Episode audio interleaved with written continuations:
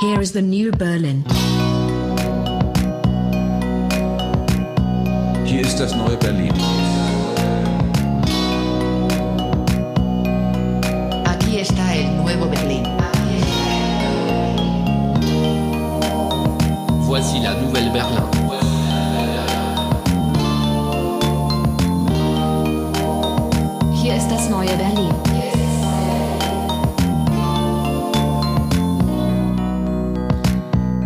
Willkommen zur 19. Folge von Das Neue Berlin. Wir sind kurz vor der 20, das heißt, wir sind eigentlich quasi schon Podcast-Urgestein.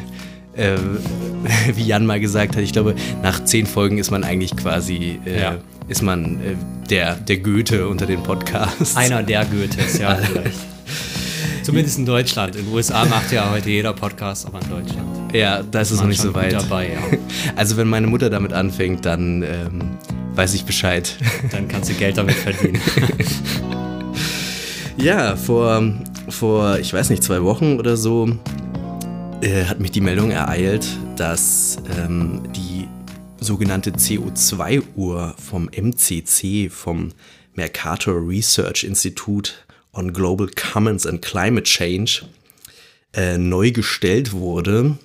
Ähm, das hat mich gleich so ein bisschen an die, an die 80er, glaube ich, erinnert, wo äh, die Weltuntergangsuhr immer so ein bisschen gestellt wurde, äh, wenn, wenn, wenn, wenn gerade wieder die atomare äh, Bedrohung ähm, ja, äh, kurz vor der Tür stand. Äh, fünf vor zwölf war es da eigentlich meistens auf dieser Uhr.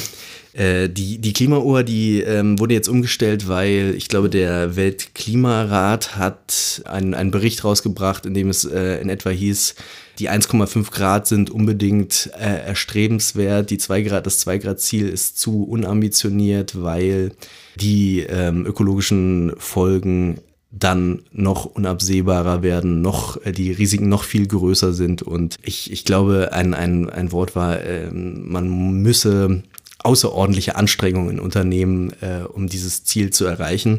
Die Welt, äh, Quatsch, die CO2-Uhr des MCC äh, ist jetzt nun davon ausgegangen, dass äh, wenn man äh, das 1,5 Grad Ziel der Erwärmung, der, der Maximalerwärmung erreichen möchte, 420 Gigatonnen noch in die Atmosphäre abgegeben werden dürfen. Da die Welt gerade ähm, jedes Jahr 42 Gigatonnen an CO2 ausstößt, haben wir also noch neun Jahre, um ähm, dieses Klimaziel zu erreichen. Ähm, wir haben eigentlich ja ein sehr, sehr, sehr fundiertes wissenschaftliches Wissen darüber, in welchem Zustand sich unser Planet befindet. Wir haben jetzt auch sehr, offenbar sehr fundierte Voraussagemodelle, ähm, was wir uns leisten können. Wir haben äh, quasi auch ein, ein, ein Containermodell, was wir noch in die Atmosphäre abgeben können. Das ist quasi Grundrechenarten, muss man beherrschen, um das zu verstehen. Eigentlich muss man nur, äh, muss man nur Strichrechnung beherrschen, um es verste zu verstehen, nicht mal Multiplikation. Ähm, genau, und das ist Anlass genug, eigentlich heute mal ähm, über das leidige, langlebige und irgendwie nie recht befriedigte Thema der Ökologie zu reden. Ich habe mich jetzt gerade gefragt, was passiert denn in Neujahren? Kommt, äh, kommt dann, also wenn wir das nicht erreichen, kommt da dann äh, so eine Anzeige Game Over und der Planet muss dann neu starten? Oder, Das ähm, ist, das ist das Fiese daran, dass, ähm, dass dann erst- eigentlich nichts passiert. erstmal ne? nichts passiert, genau. Aber es gibt halt sogenannte Kipppunkte in der Klimaentwicklung. Zumindest ist das der Stand der wissenschaftlichen Forschung und das ist ein, ein durchaus äh, fundiertes Feld. Ähm, wenn die überschritten werden, dann fangen äh, sogenannte CO2-Senken äh, auf dem Planeten an, von selbst äh, CO2 zu emittieren. Das bedeutet dann, wir sind, wir, Permafrost ist dann und sowas. ne, was Permafrost, auftaucht, auch das auftaucht. Mhm. Meer, Böden aller Art. Ähm, also es gibt sozusagen dann einen, einen sich selbst verstärkenden Prozess, den wir gar nicht selber mehr steuern können. Mhm. Und dann ist es unerheblich, ob wir null Emissionen haben oder ganz viel, sondern äh, es, es, es, es findet einfach eine extreme äh, Weiteremission von äh, Treibhausgasen statt, was dazu führt, dass wir dann ähm, quasi von selbst über die anderen ähm, äh, Temperaturziele äh, dann immer weiter hinausschießen. Also dann gibt es nicht nur 2 Grad Erwärmung, sondern 3 Grad, 4 Grad, 5 Grad. Und ähm, die Modelle, die dann ähm, die Folgen davon ähm, ja, abschätzen, äh, das, das möchte man sich nicht anschauen, wenn man gut schlafen möchte, aber man kann es sich ja ausmalen. Also wenn man sich ein, äh, ein globales System äh, ökologisch vorstellt, in dem, was weiß ich, die Polkappen weg sind, äh, die, die Klimaextreme, die Umweltkatastrophen, die Dürren, ähm, die damit verbundenen Flüchtlingsströme. Ähm, es ist äh, auf jeden Fall ein, ein durchaus äh, erstrebenswertes Ziel. Ähm, dieses 1,5 Grad Ziel nicht zu verfehlen und man kann sich da durchaus auch apokalyptische Folgen ausmalen mhm. und äh, das nicht nicht nur mit äh, ähm, nicht nur mit schlechten Gründen genau ähm, ja, ich habe ich hab mir überlegt, wir, äh, dass wir dieses Thema ähm, mit einem, äh, wie wir es immer so machen, mit einem Text angehen könnten oder mit mehreren Texten gleich, die äh, dieses Jahr in der Futur 2 Zeitschrift erschienen sind. Ähm, das ist äh, ein Heft, das von dieser Futur 2 Stiftung auch rausgegeben wird, äh, mit und äh, gleichzeitig eben im Taz Verlag erscheint. Das ist die Futur 2 Stiftung, das ist eben eine äh, ja eine Stiftung, die äh, und vor allem unter Harald Welzer sich mit ja mit Utopien, mit anderen Gangarten und äh, Möglichkeiten äh, der gesellschaftlichen Gestaltung auseinandersetzt. Und ähm, genau, die geben eben auch ein Heft raus und das hatte eben in der Ausgabe 5 in diesem Jahr 2018 ähm, äh, das Thema Öko sind wir erst, wenn wir alle tot sind. Also ein äh, im Untertitel das Öko-Update. Und da haben sie eben nochmal versucht, die äh, wichtigen Punkte dieser, dieser Debatte so ein bisschen abzubilden. Äh, wir haben schon vor der Sendung darüber gesprochen.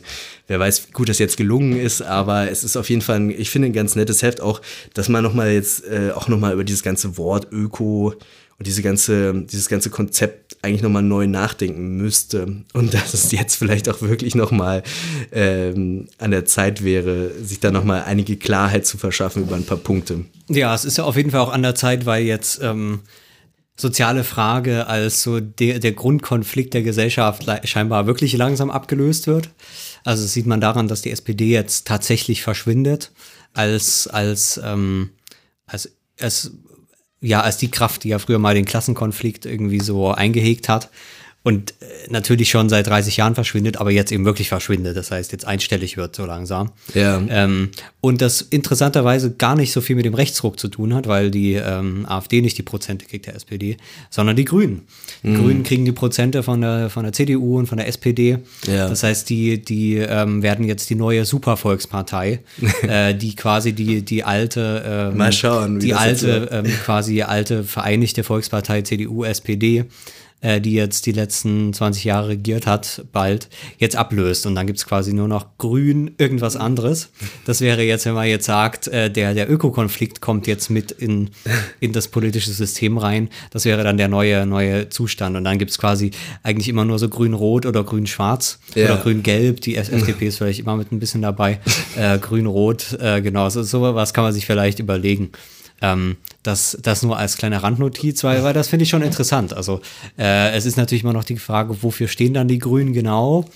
Aber ähm, äh, also so viel Öko ist da ja auch nicht mehr drin, wie man sich das manchmal ja. wünschen würde.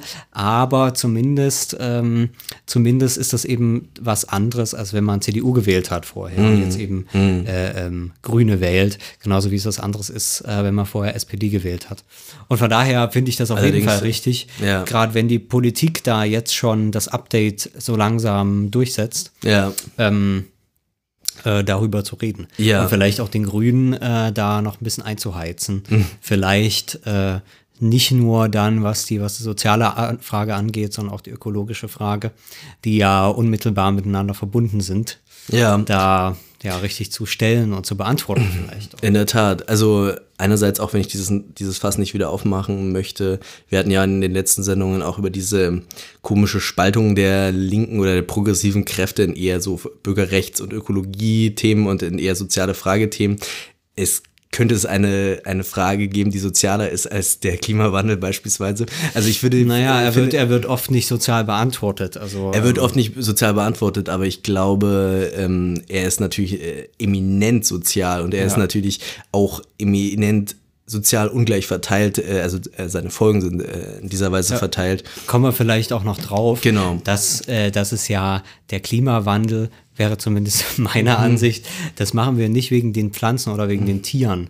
Denen ist es relativ Ja. egal, ob sie sterben oder nicht oder nicht geboren werden, weil ihre Spezies ausgerottet ist oder so.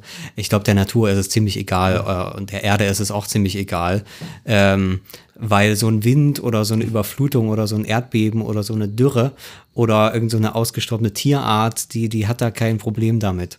Ähm, Das- das äh, ist die, in- die, der, der Mensch hat da ein Problem damit. Das- Deswegen äh, ist es immer die Frage, welche Natur, über welche Natur, über welche Ökologie wir hier sprechen. In der Tat, da, da greifst du auch schon ein bisschen vor, aber das, äh, das, ist jetzt die Rahmenhandlung, auf die wir am Ende genau, nochmal zurückkommen. genau. Äh, Genau. Die Frage, die man im Hinterkopf behalten Genau, kann. schon mal etwas elegant vorgegriffen, Ja. genau.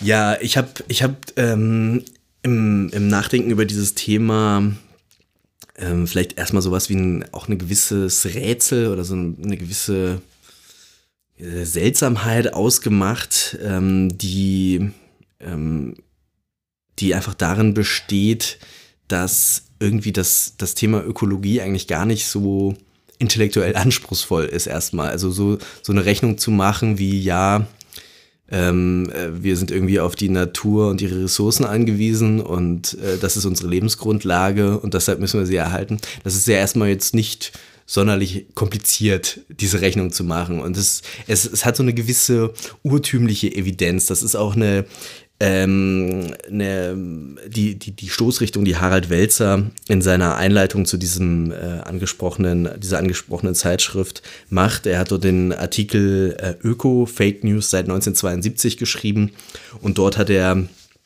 stellt er eben auch nochmal diese, äh, diese seltsame Widerspruch zwischen Wissen und Handeln einfach fest. Ich, vielleicht ist das, ähm, ist das der Kern. Ich lese es mal kurz an.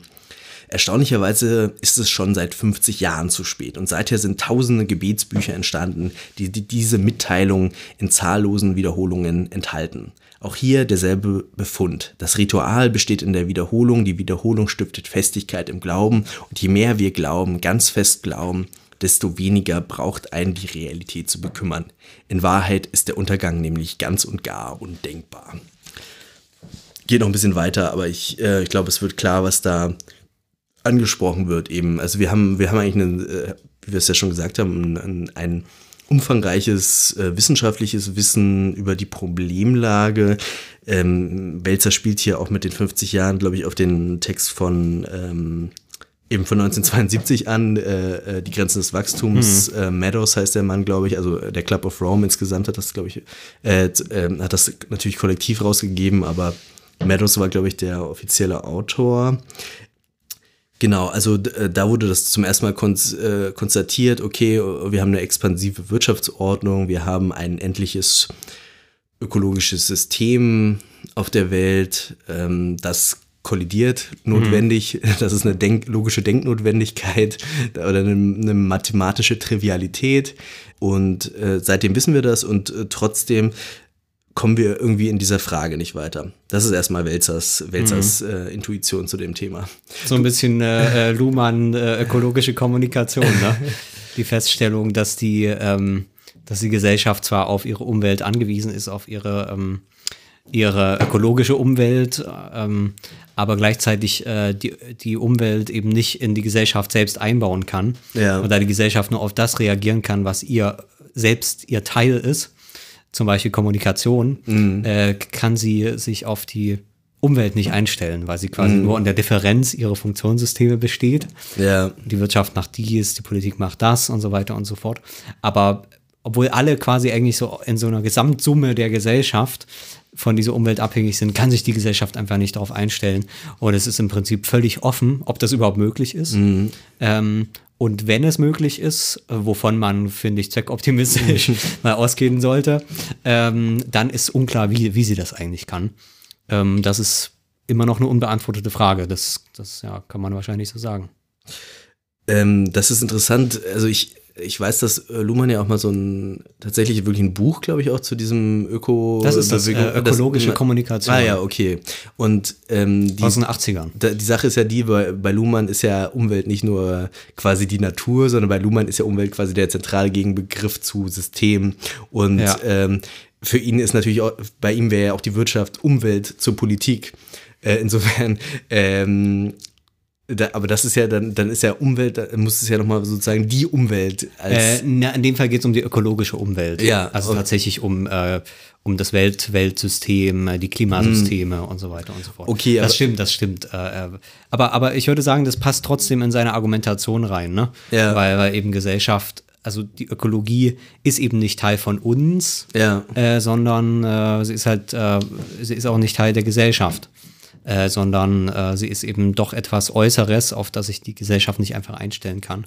Ähm, ja, das, Sie- das sie- nur als Randnotiz, weil mich das irgendwie erinnert Ja, daran. ja, und das ja irgendwie schon auch 30 Jahre her ist. Ne? Ja, und, ich meine, das trifft, glaube ich, schon aber auch irgendwie ein Problem, weil, und ich glaube, das ist auch ein Problem, das Wälzer versucht zu beschreiben, dass eigentlich das Problem immer im, im Medium, eine, in einem fremden Medium irgendwie beschrieben wird. Also bei, bei Wälzer geht es jetzt halt vor allem so um so eine Wissenschaftskritik und so.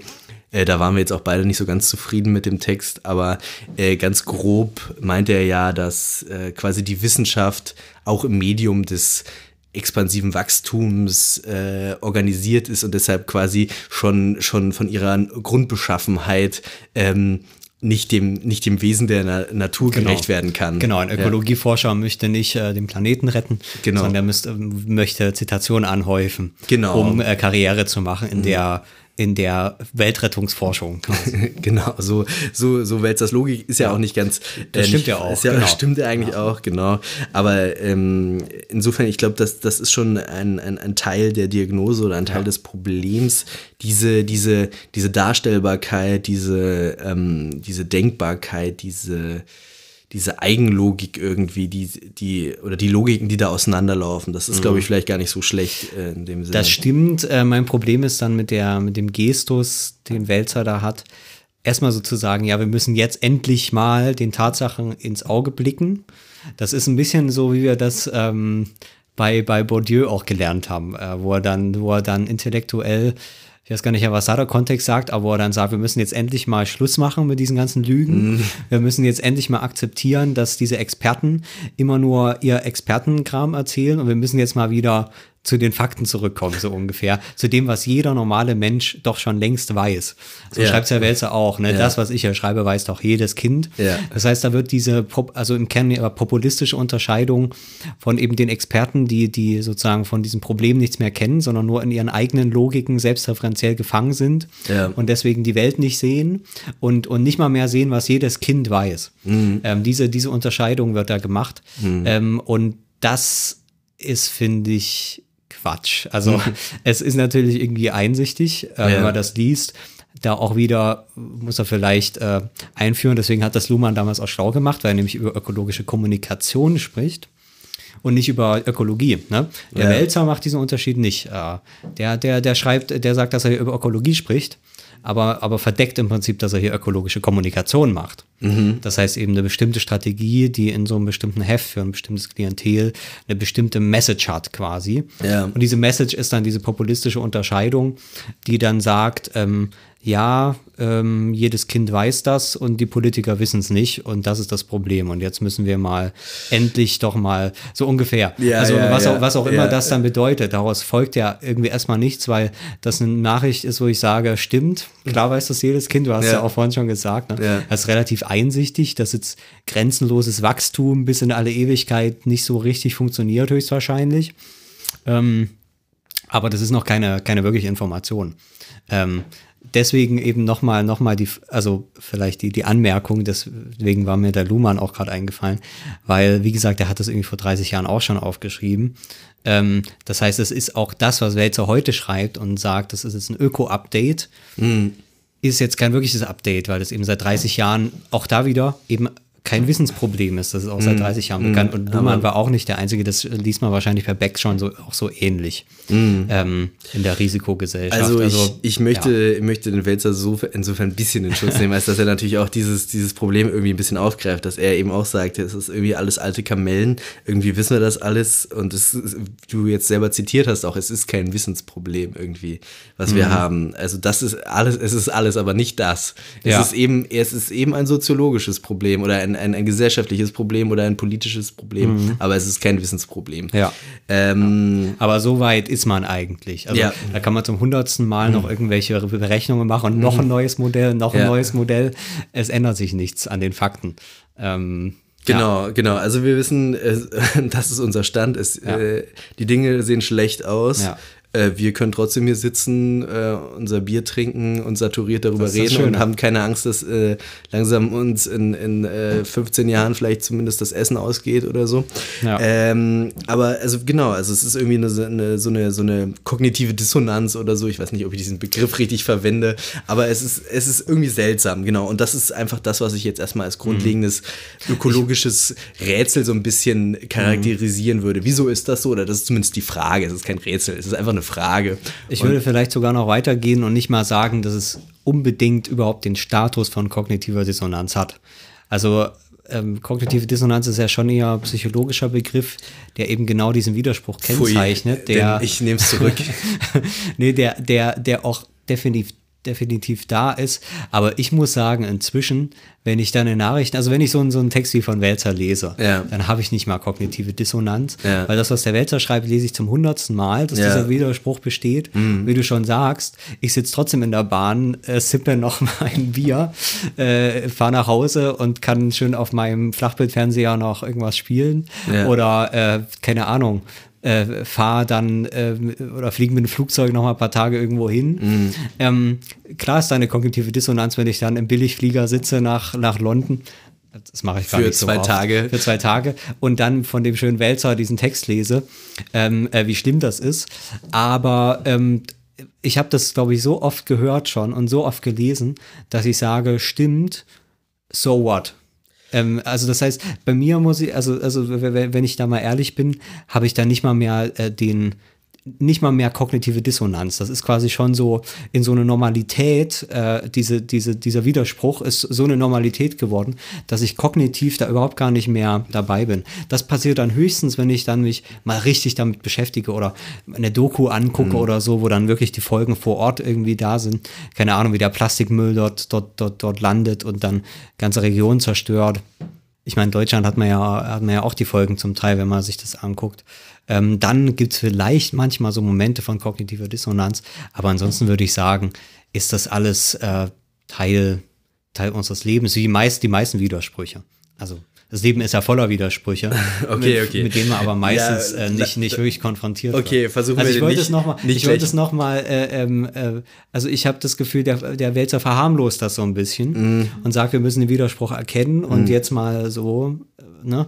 Also ich würde sagen, der Widerspruch, der, der, der ist eingebaut in die Gesellschaft, da, da das hilft nicht, das zu, nicht zu thematisieren. So, das nur noch mal als, also ich will das Problem noch, noch viel, viel schärfer formulieren. Ja, ja. Also ich würde sagen, Welzer trifft da schon durchaus was. Er sagt ja auch, das Ritual besteht in der Wiederholung. Genau das, was du jetzt eben auch sagst. Es ja, da ist einfach- er Teil aber wir- dieser.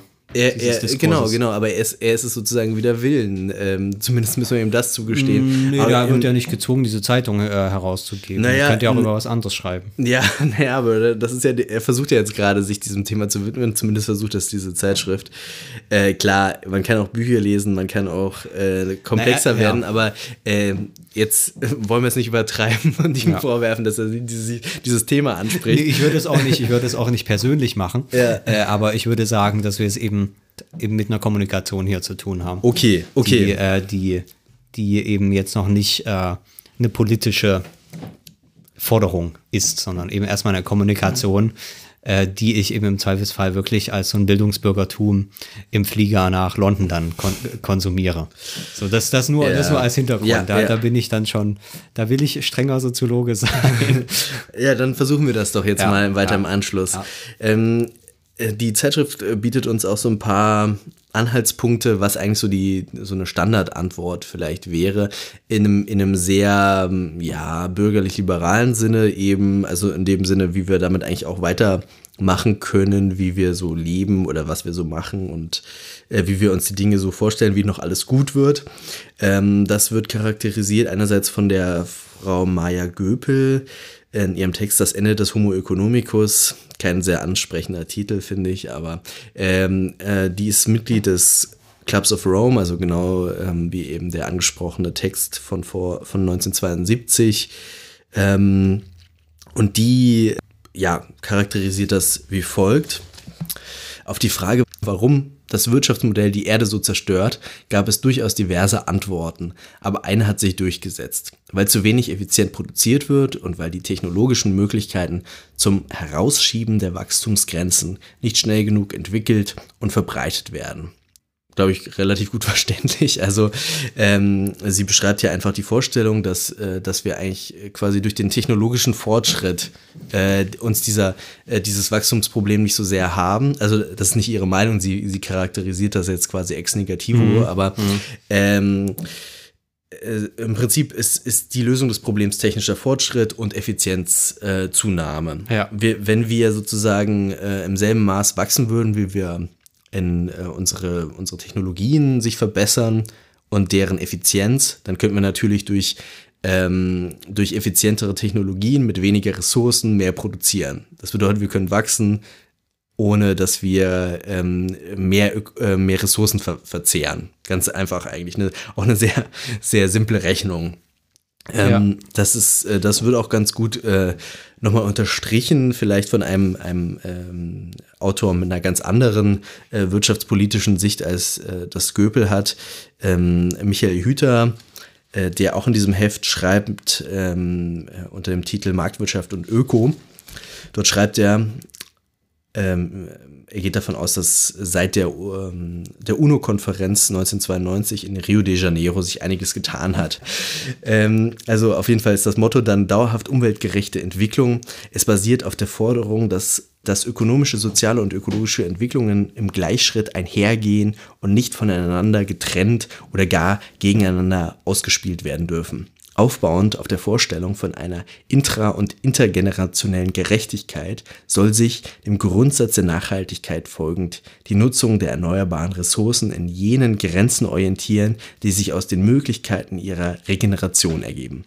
Die Nutzung nicht erneuerbarer Ressourcen hingegen soll sich an den Möglichkeiten orientieren, durch Innovation und Investition zu einem Substitut, Substitut zu gelangen schon eine etwas technischere Sprache. Ja, allerdings, allerdings. Wo ich habe übrigens gerade noch mal, deswegen habe ich gerade aufs Handy geguckt, ja. ähm, die Effizienz nachgeguckt, weil da gibt es nämlich in der Nachhaltigkeit gibt's drei Strategien. Mhm. Effizienz, Suffizienz und äh, Konsistenz. Ah ja. Äh, das sind die drei Strategien, mit denen man Nachhaltigkeit erreichen kann. Mhm. Und ähm, das war, glaube ich, dann auch das Argument von Göpel, das wirklich verfolgt wurde, eigentlich nur die Effizienzstrategie. Ja, ja. Weil das ist die Strategie, mit der man Wachstum eigentlich unverändert machen kann. Das ist ja. eine grüne Wachstumsstrategie. Ja, genau. Äh, wir machen einfach irgendwie den Wirkungsgrad vom Verbrennungsmotor höher ja. und dann dann reicht uns das Öl nicht die nächsten 30 Jahre, sondern 300 Jahre. Ja. Können wir doch weitermachen wie zuvor, was dann dafür führt, dazu führt, dass man einfach doppelt so viel fährt. Ja. Äh, und den Billigflieger vielleicht auch doppelt so viel nutzen kann, äh, jetzt wo er nur noch halb so viel Sprit verbraucht. Ähm, mhm. Genau das ist diese Effizienzstrategie. Suffizienz ist, beziehungsweise kommen wir erstmal zu Konsistenz. Ich habe das noch schnell gegoogelt. Konsistenz ist dann, dass man einen anderen Kreislauf macht. Also das heißt einfach eine andere Wirtschaft. Das wäre sowas wie Recycling. Mhm, ja. Dass man eben nicht sagt, man verbraucht äh, einfach mehr und effizienter, sondern man guckt, dass es äh, äh, einfach anders genutzt wird im, im, im, im Gesamtkreislauf. Ja. Das wird, glaube ich, auch zum Teil gemacht, so mehr oder weniger erfolgreich. Äh, und das dann, was aber wirklich hilft, und das wird nicht gemacht, das ist Suffizienz. Suffizienz bedeutet, man gibt einfach an, so und so viel kann verbraucht werden und nicht mehr. Mhm. Und sagt, das ist das gesunde Maß, das ist das richtige Maß. Ja. Ähm, und äh, alles darüber macht keinen Sinn. Ja. Ähm, und genau, diese Suffizienz ist das, was im Prinzip nicht stattfindet, weil das dann eben wirklich mit so Wachstumszielen und so weiter kollidieren würde. Ja. Das also, nochmal zu dieser Unterscheidung. Interessant, ja. Äh, das war einfach Wikipedia. Das ist, das ist glaube ich, seit, seit den 70er Jahren, seit es die, ja. die Nachhaltigkeitsforschung gibt, ah, ja, okay. ist das die Trias der Nachhaltigkeit. Ah ja, okay. Genau. Okay, entschuldige meine Unbildung. Äh, ja, nee, mir war das, mir war das gerade gerade äh, eingefallen ah, bei ja. dem Thema Effizienz, weil das immer die Kritik ist, ja. dass unheimlich viel Nachhaltigkeit stattfindet. Jedes Unternehmen macht mhm. heute Nachhaltigkeit, ja. aber im Prinzip machen alle nur Effizienz und halt nicht, also so ein bisschen Konsistenz vielleicht noch, aber Suffizienz eben nicht. Genau, obwohl jetzt eine eine hundertprozentige Konsistenz wäre natürlich genauso befriedigend theoretisch. Also sagen wir mal, oder äh, das gilt ja eben auch für die Effizienz, äh, wenn wenn die wenn die Effizienz tatsächlich das leisten würde, was sie, äh, was ihr Anspruch ist, dann wäre sie ja befriedigend. Also dann, dann Ja, nee, weil sie halt, äh, weil sie halt nichts darüber sagt, dass dann das nicht mehr genutzt werden soll. Also Ja. Effizienz ist halt eine rein technische Strategie, Ja, ja, okay. die, die, die über den Verbrauch dann nichts sagt. Ja, das, Also- das, das, das stimmt schon. Also klar, Also- äh, also die Probleme sind offensichtlich und da kommen wir natürlich auch noch dazu. Aber sagen wir mal, rein von der Logik her ist sozusagen, äh, wenn ich alles, alles haben könnte für null, null Ressourcen, ähm, ist daran nichts Schlechtes. Genauso Ja, okay, wie aber ich das verspricht ja niemand, glaube ich. Also ja, oder sagen wir mal- sagen wir mal von- äh, von von, fast- von der physikalischen. aus fast nichts äh, alles bekommen oder so. Also ich meine, es gibt natürlich nicht, äh, es gibt natürlich jetzt nicht die äh, naturgesetzbeugenden Perpetuum mobiles, die mir alles Kommt geben für noch. nichts, aber es gibt, ähm, es gibt natürlich tatsächlich diese Effizienzsteigerung. Also die gibt es natürlich, aber was deren Problem ist, darum, dazu kommen wir natürlich auch. Ich weiß nicht, ob wir noch was zu Hüter sagen müssten. Was ist der Präsident der, der, ähm, des Instituts der deutschen Wirtschaft? Wie war das? Äh, Äh, ja, Direktor, ne? Direktor des Instituts der deutschen Wirtschaft, genau. Also äh, nur um das einzuordnen, also er ist quasi ein bisschen politisch. Speerspitze poli- des Kapitals. aber ja, politische Antipode jetzt zu Göpel. Andererseits auch äh, jetzt äh, irgendwie ganz, ganz harmonisch in diesem Heftverein finde ich eigentlich auch nicht schlecht. Ähm, genau, er, er, er, er skizziert das eigentlich im Prinzip auch nur genau diese, dieses Problem. Eben, ähm, man darf nicht mehr verbrauchen, als, äh, als da ist. Das ist theoretisch gegeben, aber wenn wir, wenn wir irgendwie eine ähm, ähm, Effizienzsteigerungen haben oder Substitute auch haben, dann, dann kriegen wir das alles in den Griff, quasi, genau. Ja, also er hat, wenn man nochmal, wenn man noch mal bei Luhmann anschließt, äh, beschreibt er jetzt eben so eine Möglichkeit, die halt innerhalb dieses, ähm, dieses äh, unkoordinierten letzten Endes ähm, Miteinanders der Funktionssysteme äh, dann zu irgendwelchen Lösungen kommt, mit denen alle so zufrieden sind irgendwie. Also äh, ich kann es nochmal raussuchen. Ähm, Genau, in dem, genau, die Forderung, dass ökonomische, soziale und ökologische Entwicklungen im Gleichschritt einhergehen und nicht voneinander getrennt oder gar gegeneinander ausgespielt werden dürfen. Ähm, das finde ich natürlich ganz nett, weil sozial, soziale und ökologische äh, Entwicklungen werden selten äh, gegeneinander ausgespielt. Ja. Das heißt, ihm geht es natürlich um die Ökonomie, Ja. die er hier, die er hier äh, elegant versteckt. Allerdings. Ähm, äh, das heißt, es geht natürlich nur darum, dass er eben nicht möchte, dass äh, ähm, beziehungsweise diese Forderung unterstützt, äh, dass, dass alles, was irgendwie das Wirtschaftswachstum irgendwie gefährden könnte oder die ähm, oder die die die äh, Gewinne ähm, der der Unternehmen irgendwie auch nur aufs entfernteste ähm, äh, negativ beeinflussen könnte. Das, äh, das, äh, das, das darf nicht sein. Man darf die Ökologie nicht gegen die Wirtschaft ausspielen. Ähm, was natürlich irgendwie, ähm, also ich kenne jetzt ehrlich gesagt nicht diese Uni-Konferenz 1992 in Rio de Äh, Janeiro. Uno, Uno, sorry, da habe ich mich vertippt. Ach so, aber auch die kenne ich jetzt nicht. Ich weiß nicht, was da genau gelaufen ist. Gleichzeitig glaube ich auch nicht so wirklich, dass das so dort drin stand, wie er das hier schreibt. Also, also er, ähm, er macht das ja wirklich so, ähm, also wenn man sagt, äh, nichts darf irgendwie ge- gegeneinander äh, ausgespielt werden und so weiter, das ist irgendwie, also keine Ahnung, natürlich müssen politische Entscheidungen, heißt ja dann, das eine bei der einen Sache vielleicht mal das eine über das andere zu stellen, bei der nächsten vielleicht auch nicht. Also das finde ich irgendwie, das ist ja so, so ein komischer Konsenssatz, der am Ende aber, wie jeder weiß, immer bedeutet, natürlich wird dann das Ökonomische gegen alles andere ausgespielt.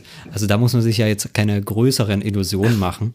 Ähm, Ja, äh, ne, es gibt wir, da, es versuchen, gibt wir da, den, versuchen wir den Hüter ähm, so ein bisschen äh, beim Wort zu nehmen einfach. Ja. Ähm, also d- das hat mich, hat mich nur gewundert, Ja, dass das dann ja. hier so ein bisschen ähm, so als Selbstverständlichkeit irgendwie, dass das jetzt der, der Konsens wäre. Ja. Das ist er wahrscheinlich auch, aber ähm, äh, ja, er, also keine Ahnung, er macht das irgendwie so, das hast du ja auch schon gesagt, dass er das irgendwie so als, als großen, große Leistung ähm, ähm, Ja. darstellt. Ich denke, ich denk, das ist es auch erstmal politisch, Ja. dass das Thema überhaupt da ist. Ja. Ich glaube, dass jetzt auch die Unternehmen sich um diese Fragen kümmern, ist auch schon mal ein Fortschritt. Ja. Aber be- dass, dass bestimmte Sachen eben natürlich dann in, in Beschneidung von, von bestimmten Rechten bestehen müssen.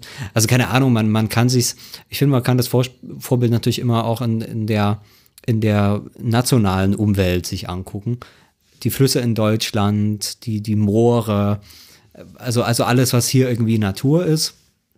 Natürlich nicht im, im Sinne von Urnatur, aber im Sinne von irgendwie grün und, und Tiere und sowas. Ja. Äh, so. Äh, und das war ja alles mal völlig zerstört. Ich kenne das noch aus meiner, aus meiner Kindheit. Äh, äh, die, die, äh, das kenne ich deswegen, weil ich im, im Osten groß gewachsen bin und dann immer mal in Tschechien dort rumgefahren bin. Und da, war, da habe ich noch die Bilder richtig vor Augen. Ganze Wälder, die nur noch so ein totes Holz waren. Ganze, ganze Waldstücke. Du fährst einfach Kilometer weiter durch totes Holz. Echt, ja? Ähm, ja, das war halt, weil, weil glaube ich, bis Ende der 80er halt da noch, vielleicht sogar Anfang der 90er noch, noch keine, also gerade in Tschechien. In, in, in Deutschland sind ja wahrscheinlich sofort dann die EU ähm, oder die, die bundesdeutschen Gesetze eingeführt worden. In Tschechien wahrscheinlich dann erst Mitte der 90er oder sowas.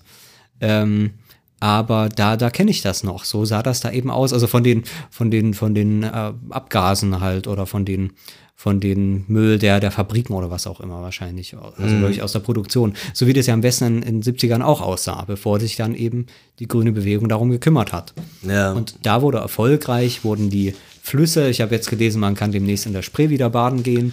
Ja, da, da an der Museumsinsel so, so eine Badestelle Genau, entstehen. genau. Da, da das wäre natürlich vor 20 Jahren noch völlig undenkbar gewesen. Ja. So wie in allen anderen deutschen Flüssen, die, P- die völlig. Da die war völlig, natürlich Berlin auch noch irgendwie eine industrielle Stadt mal irgendwann, aber Klar, aber das, aber das, das, das, das geht ja, geht natürlich damit einher. Ja, also, ja, ja, und ja. auch die Industrieproduktion ist heute ein bisschen, ein bisschen, ein bisschen sauberer. Die können auch nicht alles mehr machen. Was ich nur sagen will, äh, Äh, dort haben ja sich Sachen geändert, deswegen, weil es ein politisches Programm gab. Und nicht, wenn man den Unternehmen gesagt hat, äh, ja, wir wollen das hier, wir wollen jetzt nicht die, die, die ökologische Frage gegen Mhm. euch ausspielen.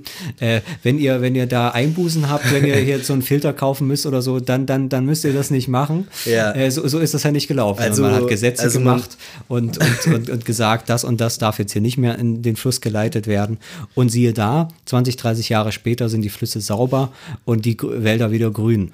Ja, so, ja. es funktioniert halt. Ähm, das nur, das nur, äh, das sind dann eben so Sachen, die, die hier irgendwie fallen gelassen werden äh, in so einer Argumentation. Ja, das, das, das stimmt. Obwohl jetzt Hüter, muss man ja auch dazu sagen, in seinem Text dann doch sagt, dass es auf jeden Fall äh, eine, eine marktliberale oder sagen wir mal eine, was er da vertritt, ist glaube ich so, so, so Freiburger Schule, ähm, Rawls Liberalismus, passt jetzt gar nicht zusammen, was ich hier sage, aber also sagen wir mal, Rawls Gerechtigkeitskonzept spricht er dann später noch an und sagt eben, man kann auf Grundlage dieses intergenerationellen Gerechtigkeitskonzeptes auch ähm, liberal argumentieren, dass es politische Beschränkungen von ökonomischen ähm, äh, ja, Prozessen geben muss uh, zur Erhaltung der Ökologie. Aber natürlich gleichzeitig vertritt er hier eben hier dieses komische, dieses komische äh, Gleichgewichtsmodell dieser drei, drei Säulen, heißt es, glaube ich. Ich glaube, die, die ähm, Goebbels spricht das auch noch mal später oder äh, vorher in, äh,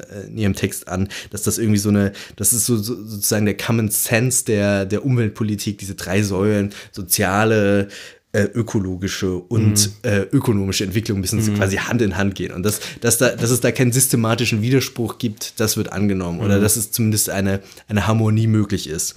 Äh, Göpel wendet nun ein, und das äh, jetzt zitiere ich wieder aus ihrem Text, ähm, das Ende des Homo economicus, nachdem diese Vision der Integrationsformel für nachhaltige Entwicklung ein Vierteljahrhundert lang die politische Umsetzung angeleitet hat, ist die Bilanz ernüchternd.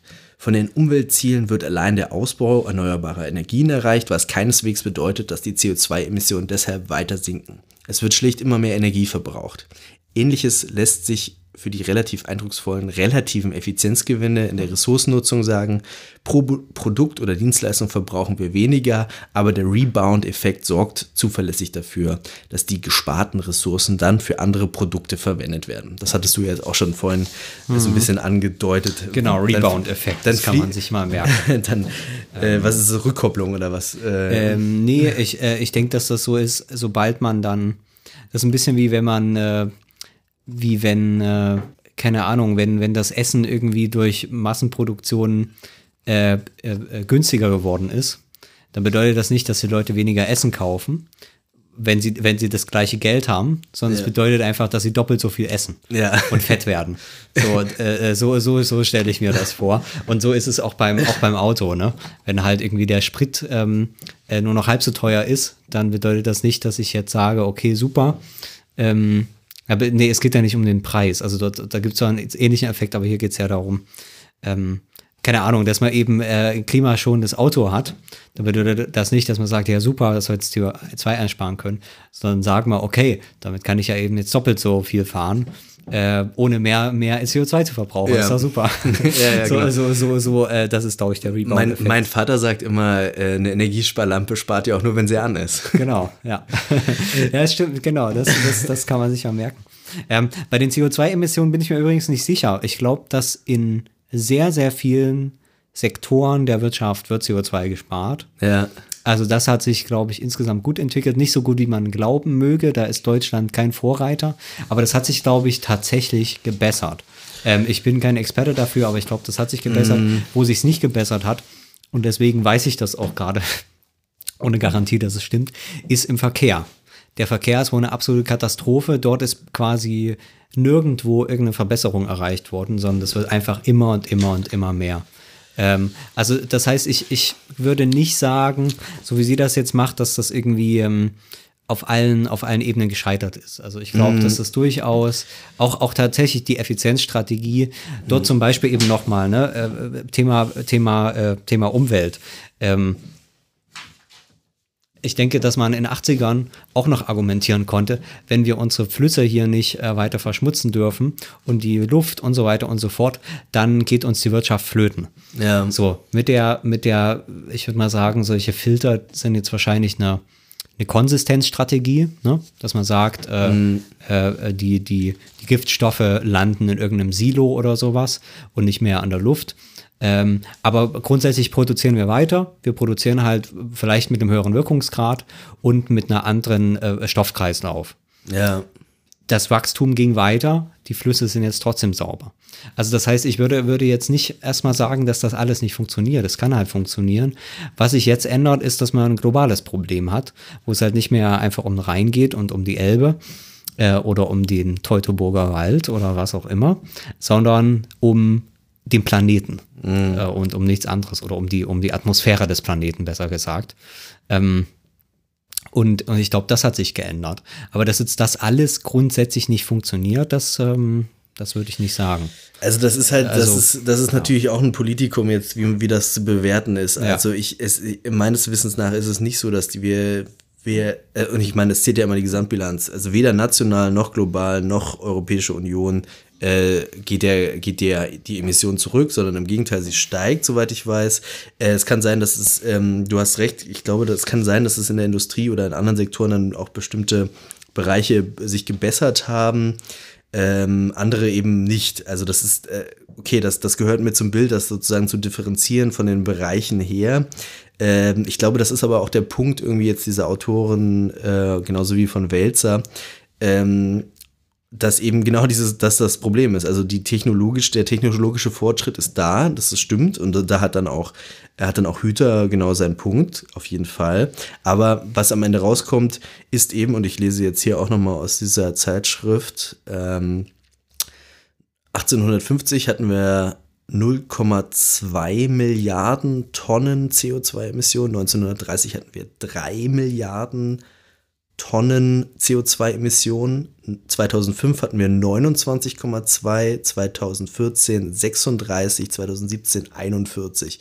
Also obwohl wir quasi seit, seit, seit den 70ern, glaube ich, auch äh, nicht nur zur, zur, zu den Wachstumsgrenzen, sondern auch zum Klimawandel informiert sind, ähm, steigt die Emission kontinuierlich. Zumindest geht das aus dieser Statistik vor. Es ja, kann- aber es das ist, ja, das ist ja erstmal selbstverständlich, weil ja die Industrialisierung äh, seit, äh, ähm, also, also keine Ahnung, als, als diese Messung begann. Ja, aber die da begann war, 18, da war vielleicht noch, 1850 oder so, Genau, und da, und 1845 da, waren, begann da die. waren, genau, und da Ja. waren vielleicht äh, so ein Fünftel der Welt war da industrialisiert. Ja. Und dann insbesondere in der Zeit nach dem Zweiten Weltkrieg muss jetzt ja erstmal der Rest der Welt ähm, äh, diesen, diesen Form, also diesen Lebensstandard quasi äh, und natürlich damit auch den Energieverbrauch und alles, was da dranhängt und natürlich auch die, die, die Umweltzerstörung Also das heißt, in, in China werden jetzt, wie wir das gemacht haben, auch erstmal alle Flüsse vergiftet und so weiter. Das müssen alle erstmal machen, scheinbar. Ich, ich, Ähm, ich merke, du so, verfällst ähm, langsam ins, ins liberale Modell des Nee, nee, ich, nachholenden nee, nein, äh, Fortschritts. Na, das ist ja so. Also keine Ahnung. Also das ist ja so. Also äh, wenn du, wenn du erstmal die Fabriken baust, die Straßen baust, anfängst Auto zu fahren, Ja, äh, äh, ähm, anfängst zu konsumieren ohne Ende, das machen jetzt erstmal diese ganzen Länder. Das sind genau dieselben Entwicklungen wie hier. Alles immer mit ganz vielen Unterschieden, so, aber diese Form von Industrialisierung, die im Wesentlichen was mit steigendem Ressourcenverbrauch und mit steigendem Lebensstandard zu tun hat, Ja. die findet in allen Ländern der Welt statt. Ja, aber das, ähm, und, äh, und damit ist es völlig klar, dass du eben, früher hattest du Deutschland und noch ein Dutzend anderes Länder, heute hast du 200 Länder, die den Prozess durchmachen. Plus natürlich noch die, die westlichen Nationen, die weiter wachsen und alle wachsen immer weiter. Also, dass die Zahlen jetzt steigen, das finde ich irgendwie erstmal ja, aber also, logisch. wie, Also, wie also in gesagt, China sind nochmal, 1,2 nochmal, Milliarden, die jetzt auf den Lebensstandard gehen, den wir hier seit ähm, 40, 50 Jahren haben. Und dort ist das eine Milliarde, die jetzt mit dazukommen. Also das ist doch klar, dass das äh, was. Äh, Äh, okay, Also da können wir jetzt aber- auch gar nicht so okay, viel dran aber machen Ich sag's, erstmal. ich, kann- ich kann's ja auch national vielleicht äh, noch irgendwo rausfinden, was, äh, also auch, es ist auch nicht national so. Also wir stagnieren, glaube ich, seit zwei, drei Jahren oder so in Deutschland. Äh, also da steigt es jetzt vielleicht nicht äh, gerade, aber es ist auch nicht so, dass es irgendwie zurückgeht. Ähm, jetzt ist die Frage, nee, es, geht, es geht nicht zurück, es geht nicht zurück, aber ähm, das jetzt, das jetzt quasi. Also wenn, ähm, wenn wir jetzt hier Deutschland als zur Speerspitze der, der Klima, Klimapolitik machen wollen, Nee, das habe ich ja auch schon gesagt, dass das nicht der Fall ist. Aber ich will nur sagen, wenn man, wenn man sich die globale Entwicklung anguckt, dann, dann würde ich sagen, ist das selbstverständlich. Also, dass halt moderne, moderne Industriegesellschaft äh, ein unheimlicher Ressourcenverbrauch bedeutet. Und, Ja, und, ähm, okay, okay, aber du sagst jetzt quasi nur, dass, dass okay, wir haben Kapitalismus und wir haben eine, eine wachsende Weltbevölkerung, eine wachsende Weltwirtschaft und deshalb steigt natürlich auch der CO2-Ausstoß. Aber ich glaube, das ist ja genau der Punkt, den diese, äh, dass die wachstumskritische ähm, ähm, Strömung sozusagen, den die machen möchten. Ja, nur, nur dann ist die Frage, willst du jetzt den Chinesen verbieten, denselben Lebensstandard äh, zu Ja, das ist halt ein ganz leisten, perfides äh, den- Argument. Den, als. Das, sind, das sind immer die Leute, denen die Chinesen immer egal waren. Und jetzt, jetzt machen die damit den Punkt, ja klar, klar ist mir, Na, will ich nicht, dass es, den, dass es eine Milliarde Chinesen, dass die weiter irgendwie, dass es denen scheiße geht, sondern es geht darum, dass die das so machen, dass wir nicht alle in, in ein paar Jahren kein Essen mehr haben. Äh, aber, ja, aber wer muss, wer muss das Auto zuerst abgeben? Also müssen wir erst aufhören, mit dem Auto zu fahren? Ich habe äh, ich hab kein Auto, gar kein Problem. Also ich, ich, ich bin der Erste, der hier die Enteignungen unterschreibt. Nein, okay, nicht schon wieder Stalinismus hier. Ähm, vielleicht, ähm, wo war ich denn? Genau, äh, äh, genau, die Göpel ähm, hat noch ein zweites, zweites Zitat, was ich hier rausgesucht habe. Ähm, das ist, ja, vielleicht ein bisschen redundant, ich lese es jetzt trotzdem mal vor. Äh, vier bis fünf Jahrzehnte nach der alarmierenden Diagnose drängt sich also der Gedanke auf, also ich glaube, die bezieht sich da auch auf Meadows oder bin jetzt gerade unsicher, äh, drängt sich der Gedanke auf, dass wir die Grundsatzfrage nicht gut beantwortet haben. Wenn es um die Abschaffung von Armut und die Befriedigung von Bedürfnissen geht, scheint es nicht auszureichen, mehr Wachstum und bessere Technologie zu verfolgen. Komische Wendung. Und Kern der Antwort auf Kern der Antwort auf die Frage, wieso wir die Erde übernutzen, scheint nicht in Ineffizienz und mangelnder Substitu Sub- Substitution begrenzter Ressourcen zu liegen. Ja, okay, ist eigentlich nur dasselbe, was man schon erwarten konnte. Also sie, sie widerspricht halt dezidiert der, ähm, der Effizienztheorie, was wir jetzt ja auch schon alles herausgefunden haben. Jetzt, Gleichzeitig, ich meine, sie formuliert halt nochmal, dass sie sagt, es gibt diese Grundsatzfrage. Ne? Ja. Also das ist, finde ich, nochmal eine, eine intellektuelle Frage auch, ob man sich fragt, ähm, gibt es diese Grundsatzfrage und muss die beantwortet werden? Weil dann natürlich die Frage ist, von wem? Also, dass die philosophisch oder was auch immer beantwortet werden kann, ist klar. Und die Grundsatzfrage heißt natürlich dann, Wachstum ist falsch oder Kapitalismus ist falsch oder was auch ja, immer. ja, genau, das heißt, Ähm, ja, aber das ist ja die Frage, was, was heißt es dann wirklich? Ach so, ja. Ne? Also ich sag mal so, die, die, den Sozialismus, den es bisher gab, war auch ein Wachstums- und Konsumsozialismus. Ja, ja. Also diese Situation sähe jetzt mit einer, quasi mit einer äh, Weltrevolution, das heißt, wenn die UdSSR äh, gewonnen hätte und nicht, und nicht der Westen, sähe das wahrscheinlich auch alles nicht besonders anders aus. Mhm. Ähm, eigentlich, wenn man die Fakten anguckt, sähe es noch viel schlimmer aus. Aber keine Ahnung, vielleicht sähe es auch besser aus, weil quasi, weil du nicht so viel Demokratie hast und deswegen besser durchgreifen kannst und dann so eine Ökostalinismus machen kannst. Wie auch immer. Auf jeden Fall ist das ein Problem, was bisher alle Systeme hatten. Ähm, das heißt, ähm, wenn jetzt der Kapitalismus von heute auf morgen abgeschafft werden würde, ist die Frage, was da sehr, sehr viel groß anders aussieht. Gut, dann ist man beim Konsum als, als der einenden Eigenschaft von Sozialismus, bisher existieren Sozialismus und, und, und Kapitalismus. Ähm, äh, ja, wie, wie, wie man jetzt den Konsum beenden. Also ähm, wir werden ja jetzt auch nicht auf den Lebensstandard von vor 150 Jahren zurückgehen können.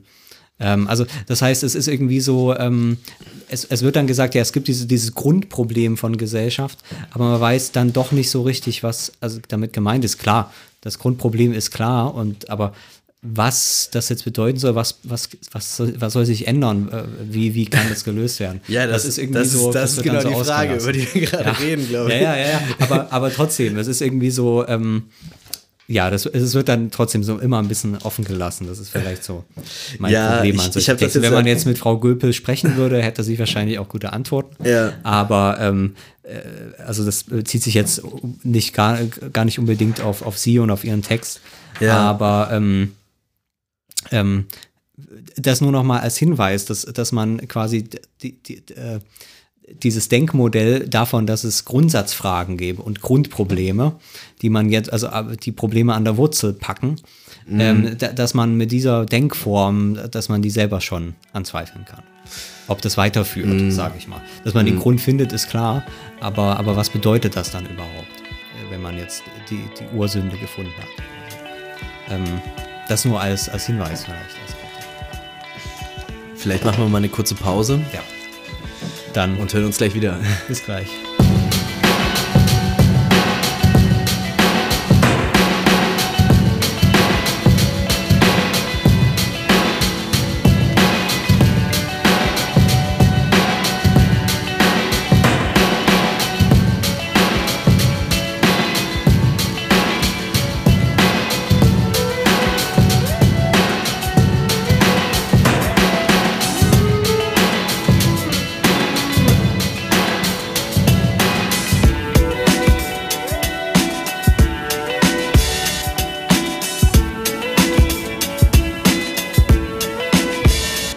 Vor der Pause haben wir uns über mögliche Alternativen unterhalten, äh, beziehungsweise haben wir uns nicht darüber unterhalten, sondern äh, Jan, du hast es einfach nur angesprochen, äh, dass wir eigentlich auch noch nicht so eine richtige politische Vorstellungskraft haben. Natürlich will keiner von uns Planwirtschaft und das ist auch, auch sicher. Ich finde Planwirtschaft eigentlich gut, aber.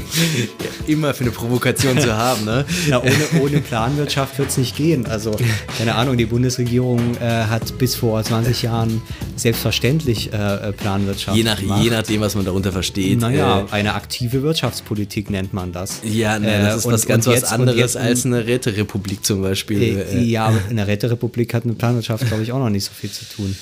Ja, Aber, gut, da, da, da sind wir, glaube ich, wieder in der. Also man muss, glaube ich, da die politischen, konkreten politischen Ausgestaltungen ändern, aber äh, äh unterscheiden, aber. Okay, ähm, absolut, ja. absolut. Wir, wir kommen vielleicht auch noch Ich, ich wollte nur darauf hinweisen, dass äh, Frau Göpel natürlich auch keine ähm, jetzt irgendwie den, den Sowjetsozialismus sich äh, vorstellt, sondern dass sie eigentlich eher so äh, genau diese Problemstellungen ähm, anspricht und versucht dort ähm, äh, ja, also eben Gegenmodelle äh, vorsichtig anzudenken, obwohl sie jetzt noch nicht so viel, soweit ich mich erinnere, im Text anbieten kann. Das ähm, ähm, muss man auch sagen, aber es ist, äh, es geht natürlich dann natürlich schon äh, darum, auch bestimmte also erstmal ganz grundsätzlich sehr, sehr stark äh, bestimmte Marken einzuschränken, äh, einzuschränken. Das ist ganz, ganz sicher so, äh, Akteure, Marktakteure, Unternehmen einzuschränken.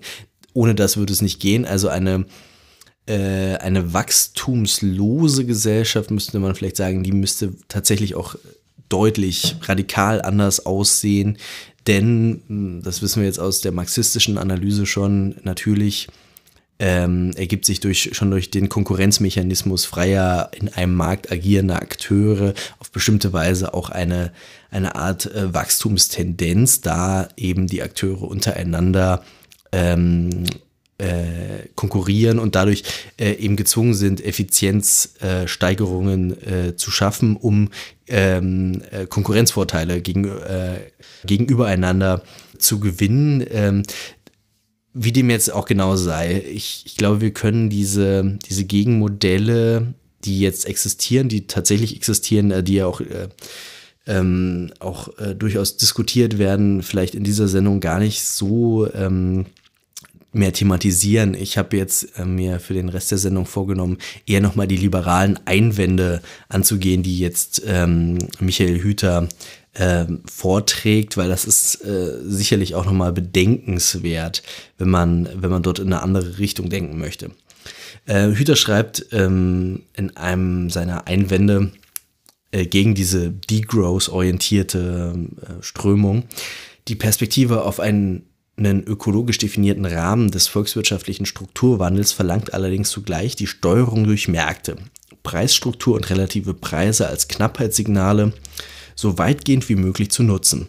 Das bedeutet allerdings auch zwischen den Konzepten dauerhaft umweltverträglicher Entwicklung sowie stetiges und angemessenes Wachstum keinen Widerspruch zu sehen ja, für ihn bleibt, bleibt eigentlich alles beim Alten mhm. im Prinzip. Also ähm, umweltverträgliche Entwicklung muss mit wirtschaftlichem Wachstum trotzdem Hand in Hand gehen. Mhm. Da ist Hüter eigentlich ziemlich klar.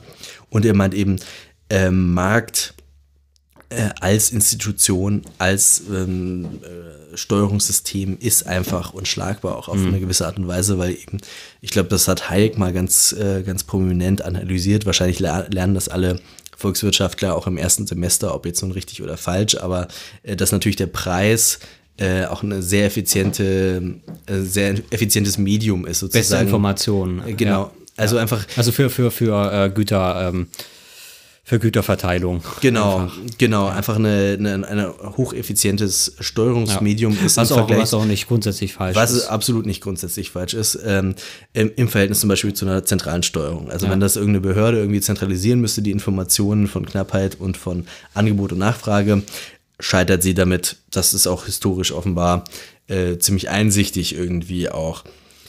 Jetzt ist natürlich die Frage, wie, wie steht es um die Märkte? Ist, ist Markt auch gleich Kapitalismus? Ich habe äh, vor Ewigkeiten mal diesen, diesen Axel Honneth-Text, äh, ähm, was ist Sozialismus? Nee, wie heißt der denn? Äh, die Idee des Sozialismus gelesen und der, der schreibt dann da auch sowas wie, äh, ein Sozialismus dürfte nicht auf Märkte verzichten. Das ist ganz interessant mhm. irgendwie. Also für ihn ist sozusagen äh, da eigentlich auch ein Unterschied zwischen Kapitalismus mhm. und Markt Strukturen erstmal. Also man, man äh, selbst in einer nicht kapitalistischen Gesellschaft würde man äh, zum Beispiel jetzt bei Honnet, ist jetzt kein, keine Institution da für dieses Thema, aber trotzdem ganz interessant, würde man trotzdem auf eine bestimmte Art und Weise marktähnliche, marktförmige Organisationsweisen nutzen. Im Jacobin habe ich da kürzlich ein äh, Artikel gelesen, da ging es äh, tatsächlich um äh, Reformkonzepte. Also das ist ja auch so eine, so eine vergrabene Geschichte, dass es äh,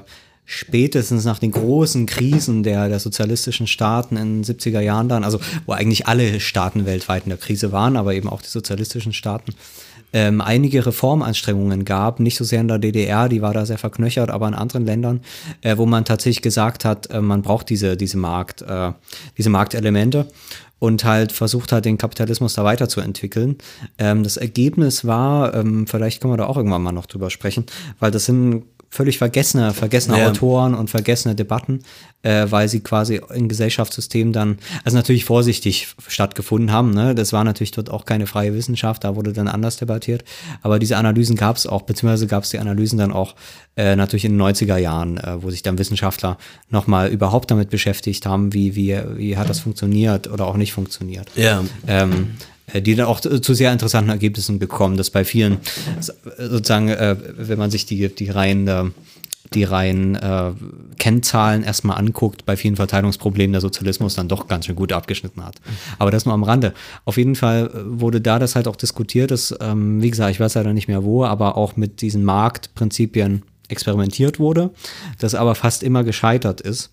Äh, der Grund aber für dieses Scheitern, das war halt dort die These, eben nicht dann das Marktprinzip war, sondern dass, äh, äh, ähm, dass man nicht bedacht hat, dass äh, dann, wenn man Marktprinzipien für Unternehmen, also eine Marktwirtschaft für Unternehmen irgendwie kontrolliert einführt, dass dann diese Unternehmen auch die Möglichkeit haben müssen, äh, auf Kapitalmärkten äh, an Kapital zu kommen, weil sie ansonsten nicht handeln können. Das heißt, wenn du eben Kapitalist bist, dann musst du dich ja auf einem Markt in die Zukunft orientieren. Ja. Das heißt, du musst zum Beispiel heute investieren mit einem gewissen Risiko, um zu wissen, morgen kriege ich dann eben äh, meinen Mehrwert.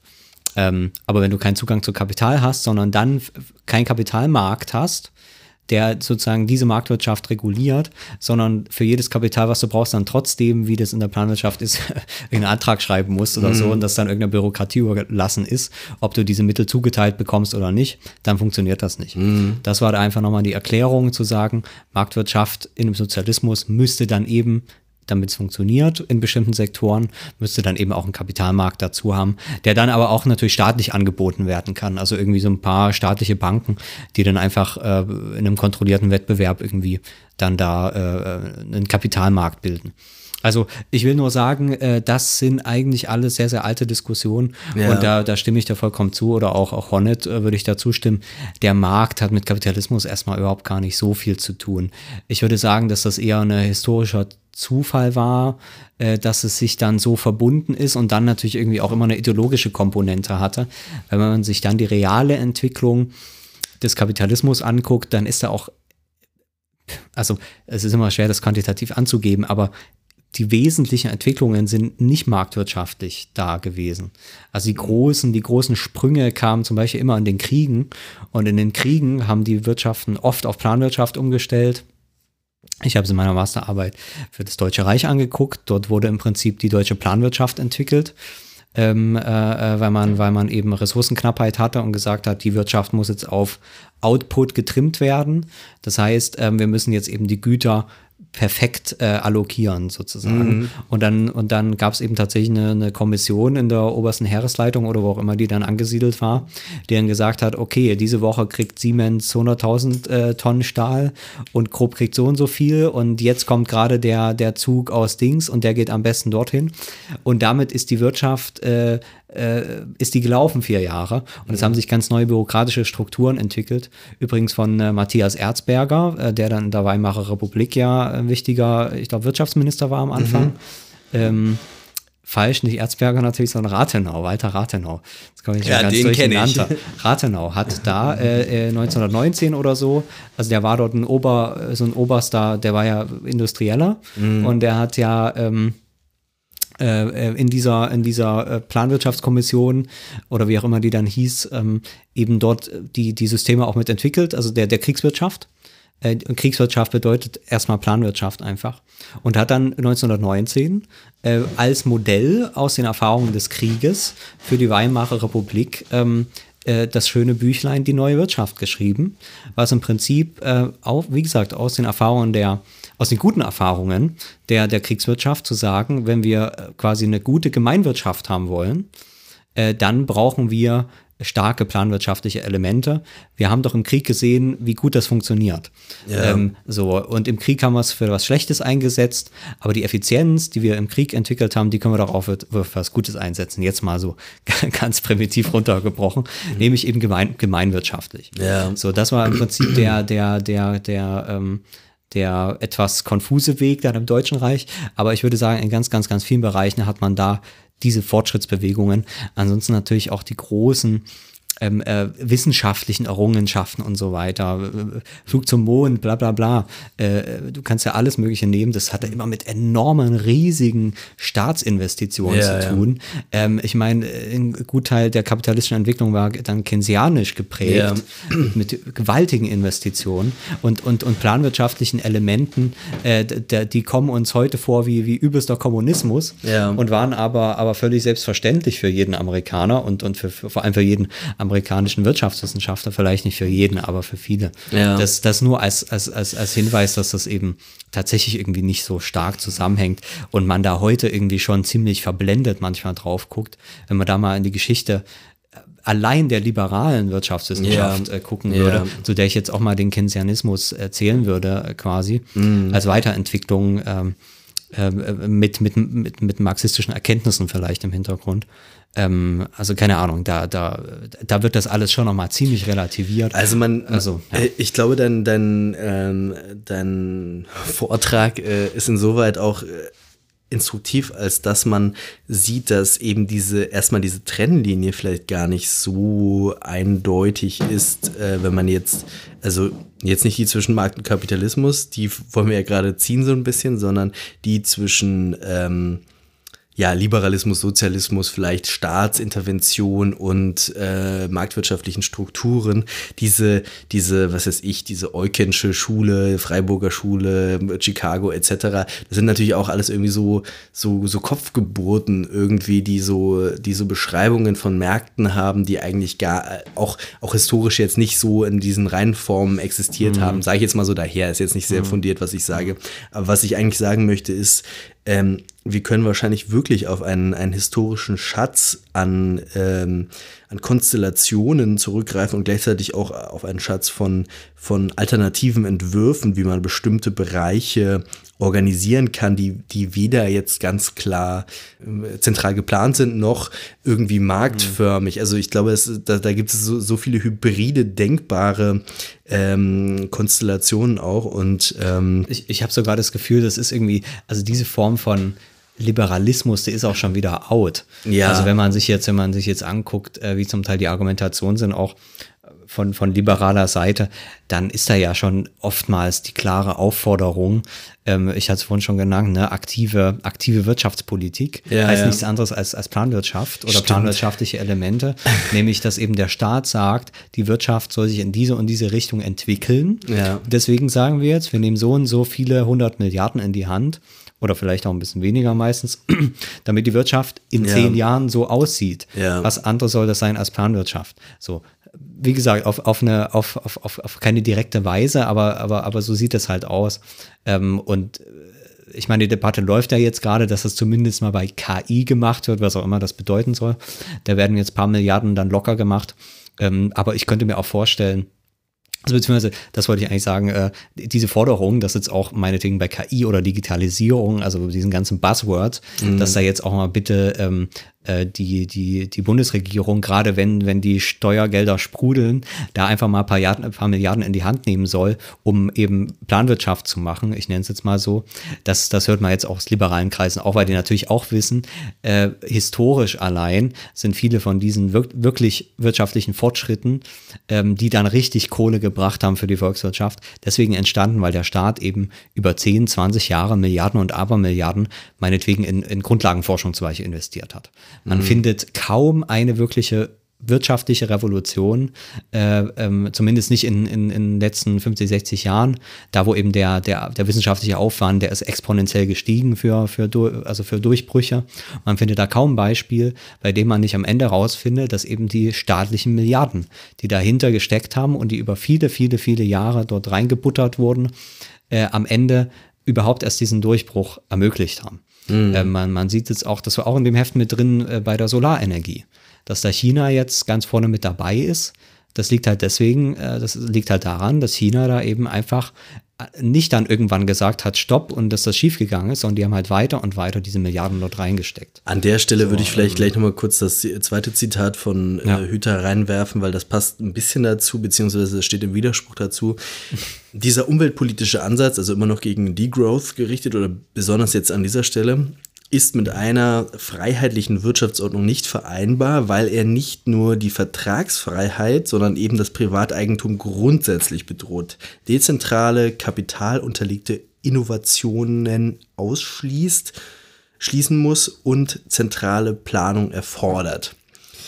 Das ähm, ist, ist so eine Sammlung von, von Kritikpunkten, aber hier äh, spricht er eben auch genau die, die dezentrale kapitalunterlegte Innovation an. Also eigentlich quasi das Gegenteil von dem, was du jetzt gesagt hast. Also ähm, du sagst jetzt äh, technischer Fortschritt äh, ganz wesentlich durch die staatliche Investition. Gleichzeitig würden wir jetzt auch wahrscheinlich nicht bestreiten, dass eben quasi das, äh, dass quasi der, ähm, der Konkurrenzmechanismus im Markt natürlich es nahelegt, jetzt für Unternehmen ähm, Innovationen auch, also In Inno- Innovationen wichtig und attraktiv macht, weil das eben einfach ein, ein ähm, ja, Unique Selling Point ist oder ein, ein, ein Effizienzvorteil oder ein Marktvorteil, ein ja, aber wenn, Konkurrenzvorteil. man, aber wenn man gesamtgesellschaftlich oder volkswirtschaftlich argumentiert, dann geht es ja nicht darum, dass jetzt, ähm, keine Ahnung, äh, das eine Unternehmen dann nehmen wir sowas wie Gentests, dass es überhaupt DNA gibt, mit der man 100.000 verschiedene Sachen machen kann, dass es dann zwei, drei Unternehmen gibt, die sagen, mein Gentest kostet jetzt irgendwie 90 Dollar statt 100 vom Konkurrenten und deswegen den Markt übernimmt. Es geht doch darum, dass man die DNA entdeckt. Ja, ja, das nee, ist nee, doch klar, das, was man aber- sich vers- verspricht Also und was die- dann immer erzählt wird. ich glaube, Hüters, Ähm, Hüters These ist tatsächlich, dass das Marktakteure entdecken würden auch. Genau, Also, genau. Und das, ja. und da, genau, also ich weiß nicht, ob das seine These ist, aber er, also seine These kann es nicht sein, weil, weil da hat er einfach dann die Fakten und da ist er doch irgendwie sowas, ähm, zumindest wie jemand, der, der wissenschaftlich da äh, fundiert argumentieren möchte. Aber das kann er natürlich nicht so schreiben, weil er schon weiß, dass das äh, ziemlich eindeutig ist. Und das wundert mich auch. Also inzwischen würde ich fast sagen, der Zug ist abgefahren und auch liberal wird man inzwischen hohe Investitionen äh, ja, fordern einfach. Also keine Ahnung, das hat man bei der Bankenkrise auch gemacht. Da wurde dann auch selbstverständlich gesagt, äh, ihr habt jetzt aber die Milliarden zu investieren, weil sonst wird das, wird das unangenehm für uns alle. Also ich würde einfach sagen, dass diese, dass diese, es ist irgendwie selber schon leer. Ähm, also das sind irgendwie nur noch, nur noch so Phrasen und, und dass aber der, der Staat eine ganz zentrale Rolle spielt, ist eigentlich klar. das Okay, übrigens auch im okay. neoliberalen Wirtschaftskonzept, das wird oft nicht gesagt. Neoliberales Wirtschaftskonzept sieht eine ganz entscheidende Rolle für den Staat vor, nämlich genau diese, wenn was schief läuft, zieht er uns aus der Klemme. So, also das heißt, ich würde sagen, ähm, das ist auf jeden Fall nochmal ein Unterschied zu dem klassischen Liberalismus, der eben sagen würde, wenn ein Unternehmen was falsch macht, dann muss es eben auch bankrott gehen. Ähm, so, also, also so da, da du gibt's, da gibt's Hm. noch, da gibt's auf jeden Fall noch Unterschiede und dass, dass der Staat da immer irgendeine Rolle hat und dann empirisch eben sowieso auch diese extrem wichtige Funktion spielt, ähm, das ist, glaube ich, letzten Endes Konsens. Es ist dann eben nur die Frage, wie man es einmal in seine Modelle einbaut. Und dann ist noch die Frage für diese ideologische Ebene. ja. Also hier hat man, glaube ich, eher eine ideologische Ebene. Wenn man mit den Hüter jetzt so reden würde, würde der das auch nicht in Abrede stellen, dass, ähm, keine Ahnung, äh, vieles, vieles an, an wirklichen Fortschritten äh, durch, durch staatliche Invest Investitionen irgendwie äh, Ich, gefördert wurde. ich glaube, das wäre jetzt auch durch das Zitat gar nicht gedeckt, was ich jetzt vorgelesen habe. Ja, ja aber, aber, trotzdem, es, es, schwingt, es schwingt schon immer so durch, wo er sagt, na ja, das wäre ja dann zentral, aber dezentral ist doch besser so. Das ist irgendwie so dieses Mhm. komische, komische, also ich glaube, diese, diese Ideologie, die, die schwingt schon so durch, auch wenn sie dann nicht so konsistent ist. Was mich ehrlich gesagt wundert, weil Mhm. man kann eigentlich genauso gut sagen, ähm, wir müssen mal die Fakten anerkennen, dass Ja. das irgendwie, wie du vorhin auch schon gesagt hast, tausend verschiedene Hybride gibt quasi, in denen es verschiedene Konstellationen von staatlicher Aktivität, von wirtschaftlicher Aktivität gibt, beide immer aufeinander angewiesen sind. Es ist auch zum Beispiel völlig klar, ähm, äh, das wird ja auch gesagt, ne? das ist irgendwie so ein, so ein komisches Meme aus der, aus, der, aus der liberalen Wirtschaftsvorstellung, Vertragsfreiheit. Ne? Diese Vorstellung, dass alle Menschen frei sind und freie Verträge miteinander Ja, und so weiter. Kein Arbeitnehmer. Seit Mitte des 19. Jahrhunderts genau. widerlegt. Also, also äh, äh, kein Arbeitgeber und kein kapitalistisches Unternehmen könnte heute arbeiten, ohne zum Beispiel das, das Arbeitsrecht. So zu wissen, wie viel Gehalt muss ich wie, wo zahlen und was passiert, wenn mein, wenn mein Arbeitnehmer nicht das macht, was ich will. Dann kommt nämlich die Polizei und so weiter und so fort. Das Mhm. Ja. sind alles völlig selbstverständliche Formen. Und, und, und äh, ich meine, jedes Unternehmen hat eine riesige Anwaltskanzlei heute im Rücken, die quasi äh, sich vollständig eingestellt hat und, und arbeitet mit den Steuergesetzgebungen, mit, mit 100.000 verschiedenen Gesetzen, äh, damit das Unternehmen läuft. Und wenn es dieses also alles nicht mehr geben würde, dann wäre das Unternehmen von heute auf morgen weg, weil dann irgendwelche Räuber übernehmen würden oder was auch immer. Also, keine Ahnung, ist manchmal kommen ja diese, diese, diese Debatten und diese ideologischen Standpunkte so ein bisschen Also- so, so sehr veraltet auch vor. Also ich, ich, ich muss immer den Advokaten des Teufels spielen, aber das machst du ja genauso im Prinzip. Wir widersprechen uns ja einfach nur aus, aus Prinzip auch manchmal, aber natürlich äh, ist es natürlich auch wahr, dass quasi technologische Innovation, würde ich jetzt sagen, also vielleicht jetzt nicht grundsätzliche naturwissenschaftliche Erkenntnis oder so, aber schon technische Innovationen, das ist, das scheint mir schon sehr plausibel. Also das würde ich jetzt auch nicht in Abrede stellen, dass natürlich die Konkurrenz zwischen Unternehmen in Marktformationen äh, dazu führt, dass die Leute, äh, dass das ist ich, dass man besser, bessere ähm, Dichtungen bei für XY findet oder dass man bessere Triebwerke für Flugzeuge entwickelt oder dass man bessere Sicherlich, Automotoren aber, aber, entwickelt ja. oder sowas. Ja. Also das scheint mir Aber jetzt nicht ganz abwegig. Ja, aber man kann es eben nicht in diesem theoretischen Sinne generalisieren. Ja, Nächstes ja. Beispiel. Es kann sein, dass ein Unternehmen wie Bayer oder sowas auf ein äh, lebensrettendes Medikament kommt durch seine Investition. Selbstverständlich. Jetzt ist die Frage, wie sind die gesamtgesellschaftlichen, volkswirtschaftlichen Kosten? Was liefert quasi, wenn du sagst, der Markt führt dazu, dass es zu einer besten Allokation in der Gesamtrechnung führt? Nämlich, dass die Kranken möglichst günstig an dieses Medikament kommen. Passiert halt nicht, weil der Markt ja nicht dafür da ist, Kranke mit Medikamenten zu versorgen. Sondern man hat es zum Ja. Beispiel in den USA vor allem, weil dort keine Regulation besteht oder keine so starke Regulation, dass dann der, der Preis des Medikamentes sich innerhalb von zwei, drei Jahren verhundertfacht. Ja. Und das Medikament, was irgendwie vor ein paar Jahren noch 20 Dollar gekostet hat, äh, kostet plötzlich jetzt 20.000 Dollar. Ja. So, also äh, das, das sind dann die Effekte von Märkte, von Märkten. Und ähm, da würde wahrscheinlich der Hüter auch nicht versprechen, dass es da eine Regulation braucht. Mm. So, und deswegen, und ich würde sagen, auf die eine oder die andere Weise muss jeder Markt mit diesen Regulationen irgendwie arbeiten. Und auch, die, auch, die, auch das, der Mittelständler, der bessere Dichtungen äh, produziert, muss sich meinetwegen auf bestimmte staatliche Kontrollen äh, äh, verlassen, Absolut, äh, ja. die, be- keine Ahnung, vielleicht irgendwelche Rohstoffe, die da eingeliefert werden, eine bestimmte Qualität haben oder was auch immer. Äh, beziehungsweise wenn, wenn, wenn, äh, äh, wenn das Probleme gibt, dass man da rechtliche Möglichkeiten hat und was auch immer. Ähm, also das heißt, auf die, auf die Regulation ist jeder Markt Mhm. angewiesen. Ohne Regulation gibt es keinen Markt. Also das heißt, diesen unregulierten Markt, ähm, das ist eine Gut, Fiktion. das, das der- wissen, der, das ähm, wissen, glaube ich, aber auch wirklich jetzt alle inzwischen. naja, das weiß ich nicht. Die äh, Argumente funktionieren ja irgendwie dann dezentral, zentral, Staat, Wirtschaft, also diese Ja gut, aber ich meine, also es ist natürlich graduell, es ist nicht, es ist nicht entweder oder. Ähm, ich will jetzt auch gar nicht irgendwie hier den zu viel da in diese eine Richtung argumentieren. Ich, nee, also ich nur mich sagen, wundert das also einfach auch immer, weil dieses- das, ich weiß auch gar nicht, ob das so, also ob das dann für die Debatte so, so intelligent ist auch unbedingt. Also, Also ich meine, ich, ich meine einfach, also ganz grundsätzlich, dass, dass ein Markt, wie wir ihn, jetzt gerade angesprochen haben und jetzt noch total unzureichend charakterisiert, aber dass der da ta- tatsächlich ja schon auch alleine über die Preisstruktur natürlich sowas wie eine dezentrale Organisationsform ist Ja, und dass eindeutig. das sowas auch eine absolut äh, effiziente Form sein kann, äh, die natürlich dann immer in irgendwelchen gesellschaftlichen Kontexten und politischen Kontexten steht. Ähm, darüber sind wir uns ja, glaube ich, einig und dass jetzt die, dass jetzt die Idee äh, nicht ganz abwegig ist, dass natürlich auch ein, ähm, dass Marktsituationen innovationsproduktiv sind. Das wollen wir jetzt, würden wir jetzt, glaube ich, auch beide nicht in Abrede stehen. Stellen. ja, aber wie gesagt, wie gesagt nochmal, also ich will eben das einmal glaube ich nicht, dass das nur ein Markt kann. Also erstmal würde ich sagen, das ist sowieso schon eine Abstraktion dieser Markt, Mhm. Ja, weil die, ja. Die Innovation macht ja nicht der Markt, sondern das Unternehmen. Ja. Und du hast ja äh, ganz unterschiedliche Innovationsschritte, je nachdem, welche Unternehmen du in diesem Markt, wie sie da beteiligt sind. Ja. Also keine Ahnung, du hast zum Beispiel äh, ähm, äh, jetzt seit, naja, was sind ja 40 Jahre jetzt, Microsoft. Hm. Das ist ein Riesenunternehmen, was, was in vielen Sektoren die Marktwirtschaft im Prinzip schon seit Jahrzehnten außer Kraft gesetzt hat Ja. und trotzdem innovativ ist. ja. So, findest natürlich auch Gegenbeispiele von Großunternehmen, sowas wie Kodak zum Beispiel Mhm. oder Polaroid oder sowas. Riesige Unternehmen, die auch Marktsektoren außer Kraft gesetzt hatten, Monopolisten waren und weil sie Monopolisten waren, bankrott gegangen sind. Also es gibt verschiedene Fälle, aber, aber das, das, ist ja, das ist ja dann ge- genau mein Punkt. Man kann da keine generelle Theorie des Marktes draus machen. Vor allem nicht äh, in, in Bezug auf, ähm, auf volkswirtschaftliche Größen.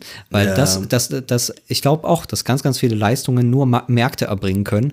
Genauso wie bestimmte Leistungen natürlich auch nur äh, Bürokratien oder Staaten erbringen können. Ja. Ähm, ähm, es ist immer nur die Frage, was, was, was ist das Ziel und wie, wie funktioniert die Koordination. Und das ist aber immer eine Mischung aus, wie, wie ist die Unternehmensstruktur, äh, wie, äh, wie sind die Regeln in dem Markt, äh, wie, genau, wie, wie, wie ist die Regulierung? Und, und das sind, finde ich, alles wirklich empirische Fragen.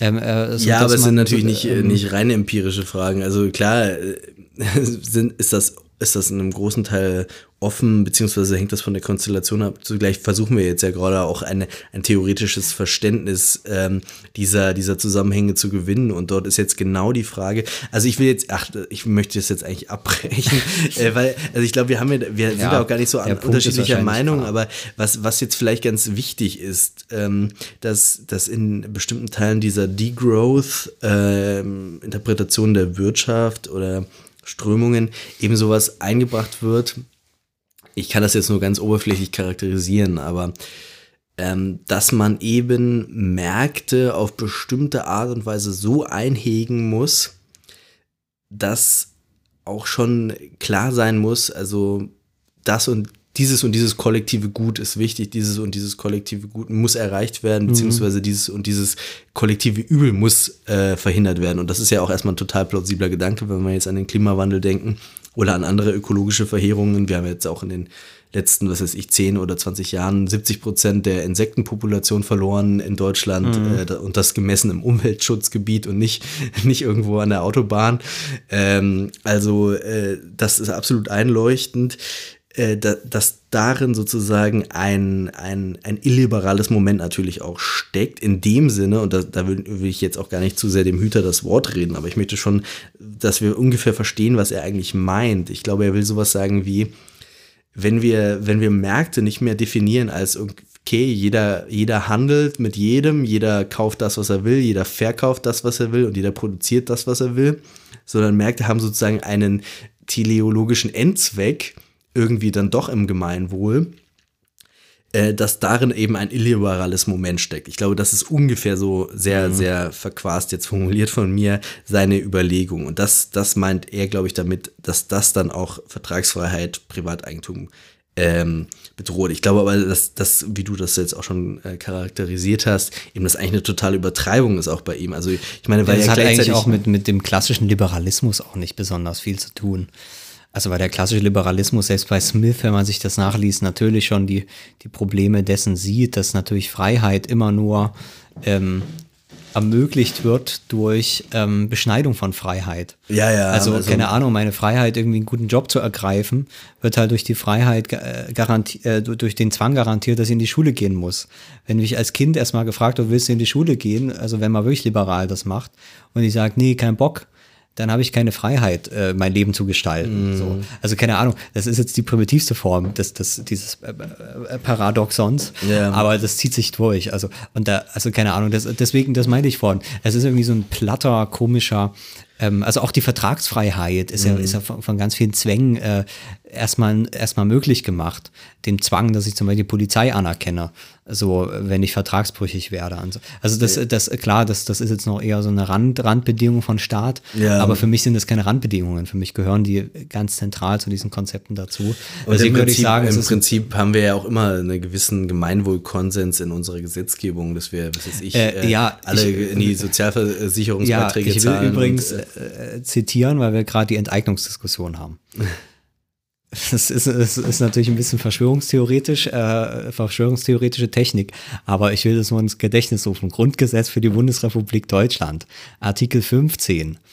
Grund und Boden, Naturschätze und Produktionsmittel können zum Zwecke der Vergesellschaftung durch ein Gesetz, das Art und Ausmaß der Entschädigung regelt, in Gemeineigentum oder in andere Formen der Gemeinwirtschaft überführt werden.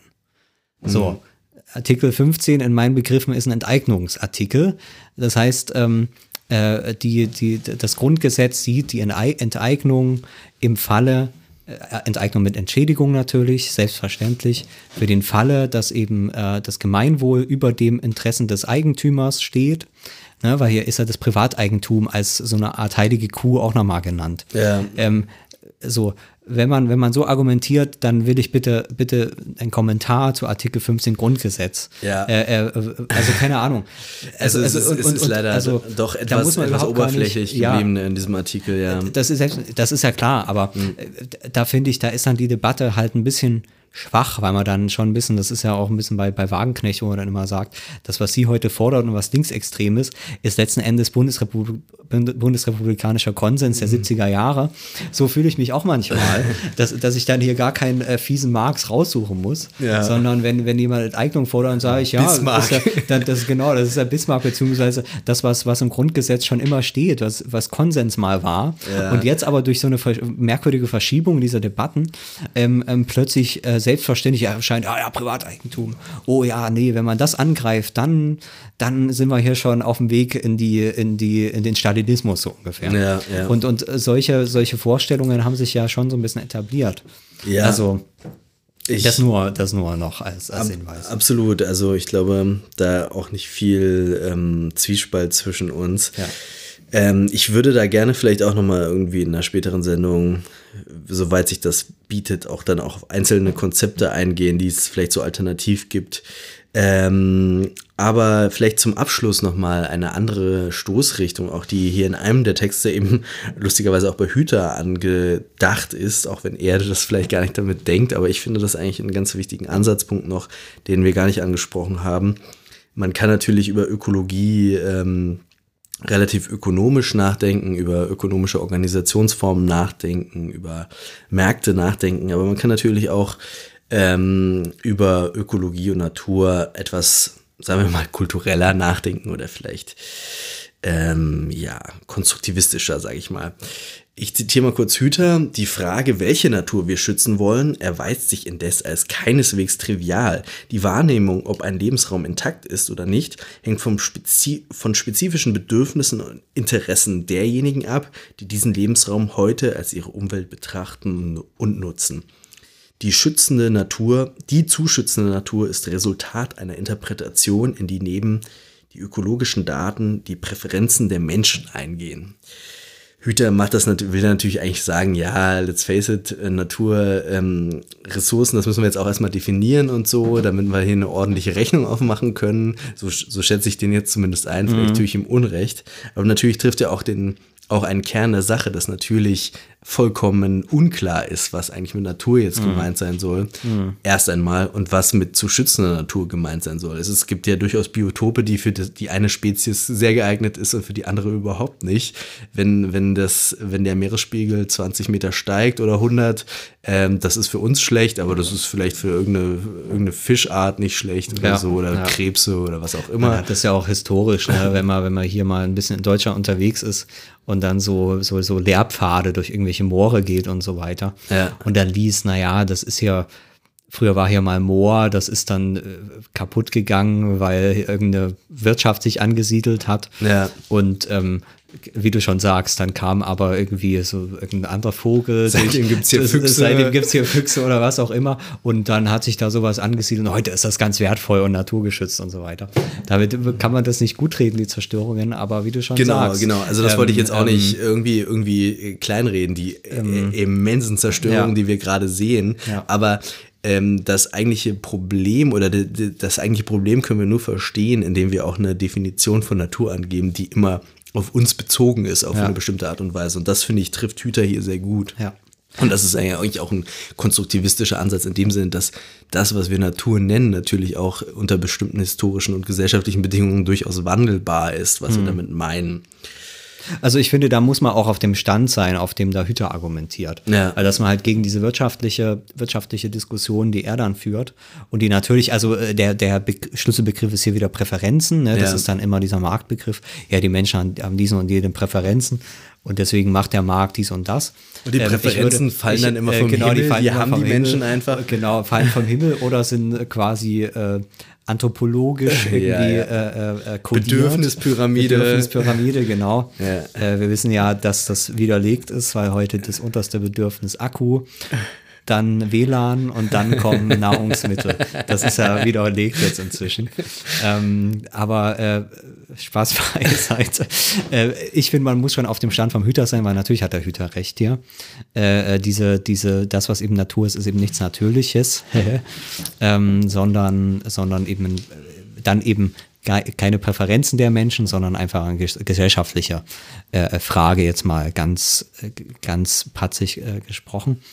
Aber ähm, äh, dass man, auch wenn man Natur schützt, genau das natürlich fragen muss, wofür ist die Natur eigentlich da? Also ich sag mal so, wenn es bei der Natur nur darum gehen würde, dass ich irgendwie am Wochenende ins Grüne fahren will, da sage ich, okay, da muss man gucken, dass das halbwegs funktioniert, aber da muss man jetzt nicht die gesamte Wirtschaft umstellen.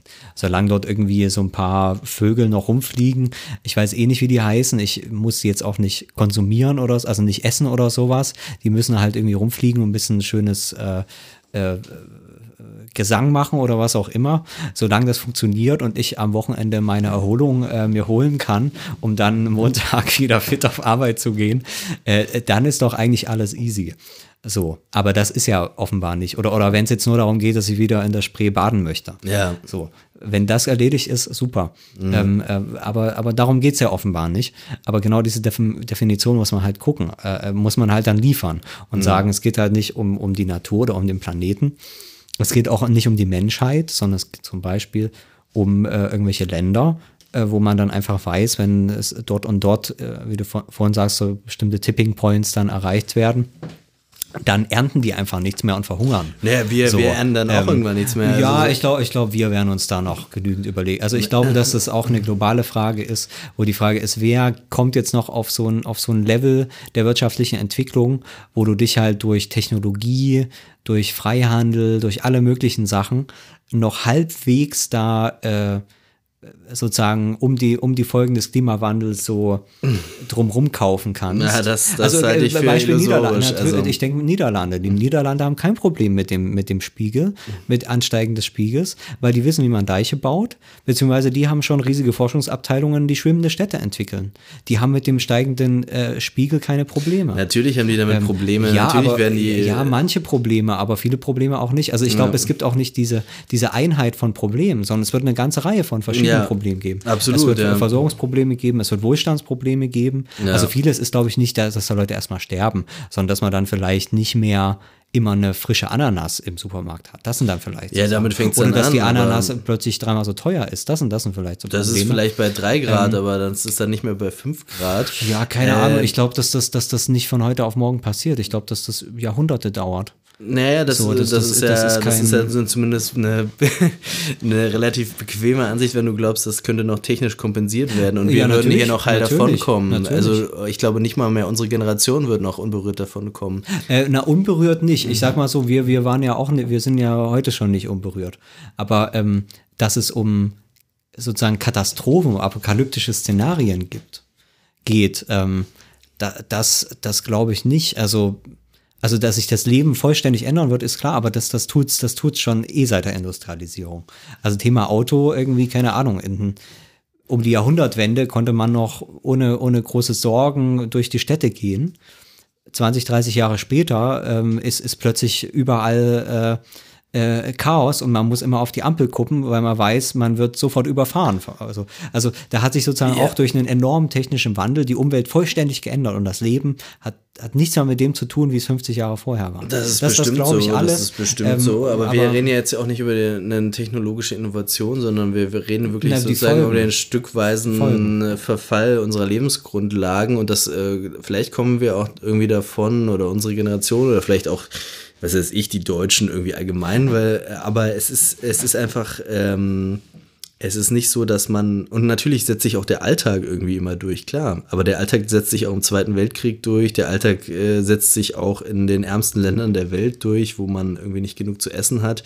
Das heißt also, die eigentlichen menschlichen Katastrophen, die liegen eben doch im Gegensatz zu dem, was Stalin sagt, in der Statistik und nicht in dem, im Einzelfall. Äh, ja, aber ich will sagen, wenn man dann die Statistik anguckt, dann liegen da in den reichen Ländern einfach die Katastrophen nicht so. Das kommt ein bisschen drauf an, wenn du Pech hast, vielleicht schon, wenn du meinetwegen USA an der Küste wohnst oder sowas, weil dann wirklich große Fluten kommen oder wir sehen jetzt, wir sehen jetzt an den Bränden, dann muss man nur genügend Geld haben. Ich habe die Story gelesen, dass Kanye, äh, Kanye West ähm, eine private, private ähm, Feuerwehr engagiert hat, die, die dort irgendwie seine Nachbarschaft verteidigt hat, sodass sein Anwesen um, um die Zerstörung des Feuers herumkam. Das muss man dann vielleicht noch haben. Aber dann sage ich, okay, das reicht schon. So, so ein paar Millionen auf der hohen Kante, wo man sich eine private Feuerwehr leisten kann, das reicht dann schon gegen diese, gegen die, diese Zerstörung. also, das, also das, reicht, vielleicht jetzt reicht mal, für ein paar ähm, vielleicht, ja, aber es reicht Genau, nicht. und ich sage, äh, insgesamt wird es auch für, für diese Länder reichen, beziehungsweise wenn man Glück hat wie Deutschland, ähm, dann, äh, dann lebt man in klimatischen äh, Regionen, wo das vielleicht nicht so hart reinschlägt. das also kann schon anders sein, wenn du das vom ist- das Golfstrom, ist- wenn du in das Skandinavien wie vom, äh, vom Golfstrom abhängig bist und dann der Golfstrom versiegt, ähm, dann hast du vielleicht wirklich Probleme. Wenn du nicht, also wenn du quasi, nicht in so ein ökologisches System eingebunden bist, ähm, dann, dann hast du vielleicht weniger Probleme. Vielleicht gibt es Regionen, die durch den, durch den Klimawandel plötzlich äh, neue, neue Agrarmöglichkeiten haben, weil es plötzlich zwei, drei Grad wärmer ist. Also inzwischen ist in Mitteldeutschland f- fängt überall jetzt äh, Weinbau an. Also, also auch da ergeben sich neue Regionen. Äh, äh, ne- neue, neu- also neue, neue, neue, neue, neue äh, da wär- Möglichkeiten des Also da wäre ich wirklich sehr So. vorsichtig bei diesen Prognosen und bei diesem Optimismus. Nee, ich will, Äh, nee, nee, ich will, Optimismus sollte das nicht sein. Ich will nur sagen, dass ähm, das Klimawandel keine, keine ähm, ein, einseitige Bewegung ist, wo einfach irgendwie wie so ein Koch Kochtopf alles äh, immer heißer wird und dann äh, sprudelt es plötzlich über und man hat den Salat so. Sondern dass das, dass das quasi ähm, einfach in dem Gesamtsystem die ganzen Variablen so durcheinander bringt, dass an tausend verschiedenen Stellen tausend verschiedene Effekte kommen. Mhm. Und dann ist die Frage, wie viel Ressourcen und wie viel Macht hast du, um mit diesen Veränderungen umzugehen? Ja, und wenn du die hast, dann kannst du damit relativ gut umgehen. Äh, wenn du die nicht hast, dann hast du natürlich Pech gehabt. Ja, aber das und, und das, das will ich einfach nur sagen, das ist für mich die politische Frage des, des Klimawandels, weil, weil das ist nämlich genau die Frage. Bist du dann eben so ein Land wie, wie Holland, was diese ganzen Ressourcen hat, um äh, mit Hightech und damit ja noch das Wachstum voranzutreiben, indem man dann irgendwelche schwimmende Städte in die ganze Welt exportiert, äh, die jetzt jeder braucht.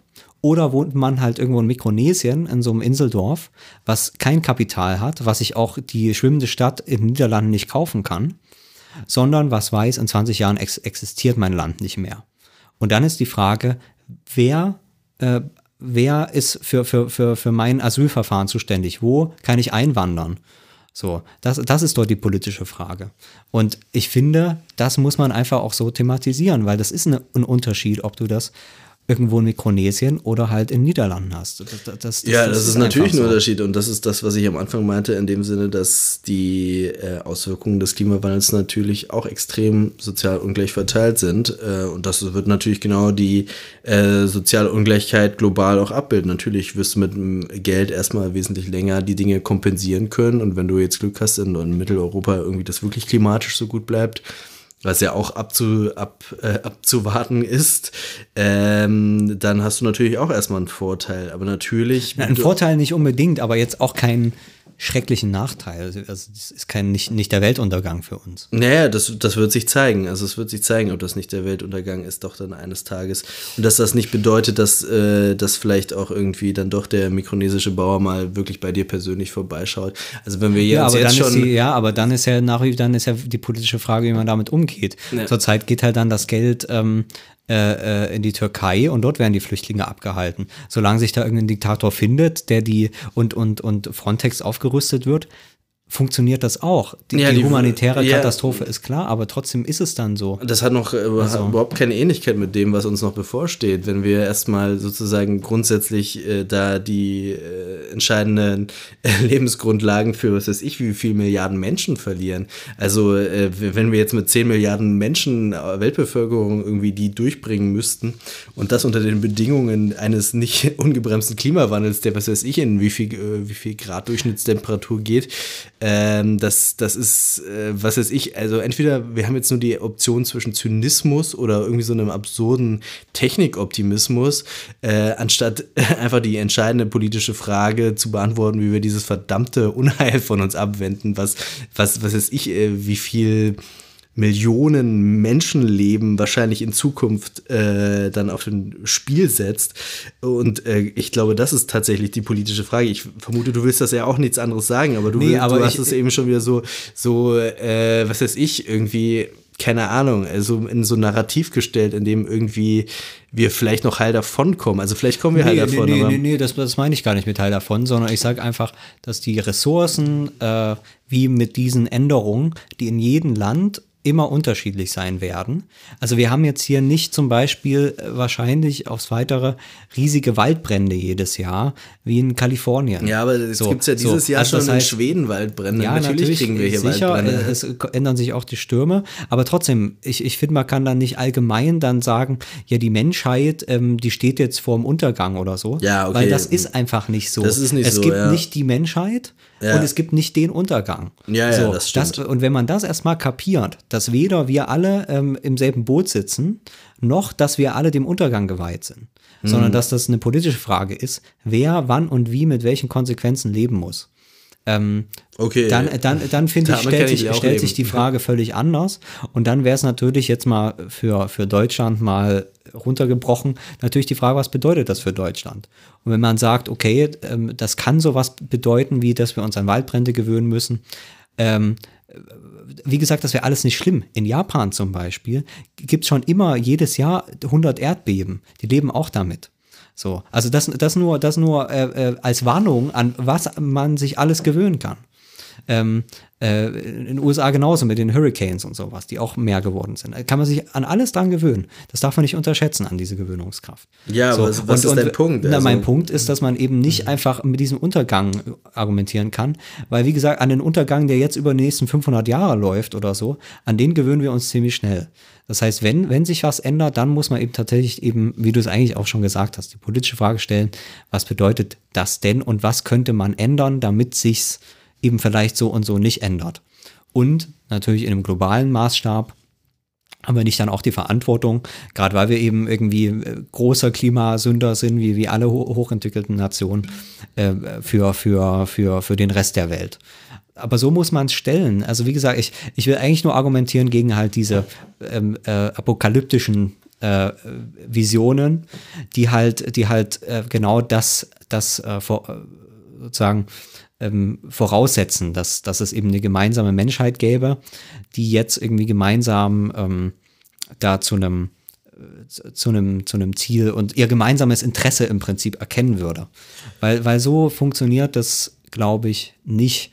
Vor allem, weil, weil es irgendwie auch diese, ähm, also so ein bisschen argumentiert ja eigentlich der Wälzer auch, ähm, ähm, weil es irgendwie diese, diese merkwürdige Be Bequemheit dann mit einbaut. Ne? Man hat irgendwie diese total riesigen Fragen, das, das Schicksal der Menschheit so im Kopf. Gleichzeitig ähm, fliegt man halt trotzdem übers Wochenende irgendwo hin in Urlaub, weil es halt äh, günstig ist. Ähm, und damit lebt man dann irgendwie. Also die Apokalypse ist sozusagen eigentlich eine sehr bequeme Version. Ähm, ähm, Das ist die Frage, Und, also- ähm, äh, des, der, der Weltwahrnehmung, wenn man, wenn man sich das, also das ist einfach mein Argument, wenn man sich das vor Augen führt, dass, ähm, dass es diese Apokalypse nicht gibt, dann ist das eigentlich alles noch viel vertrackter. Und dann, und dann, und dann denkt man vielleicht auch anders und ich würde sagen politischer vor allem, politischer über diese Probleme nach. Ja, das, das, das stimmt wahrscheinlich, dass, äh, dass die Apokalypse das äh, ein, ein irreführendes Bild ist, was empirisch passieren wird, das stimmt. Aber andererseits ist die Apokalypse ein so radikales Bild, dass man zumindest sich äh, dann wirklich bei so, was weiß ich, sagen wir, sagen wir doch jetzt einfach so als, als, als, als Motto dieser Sendung, neun Jahre bis zur Apokalypse.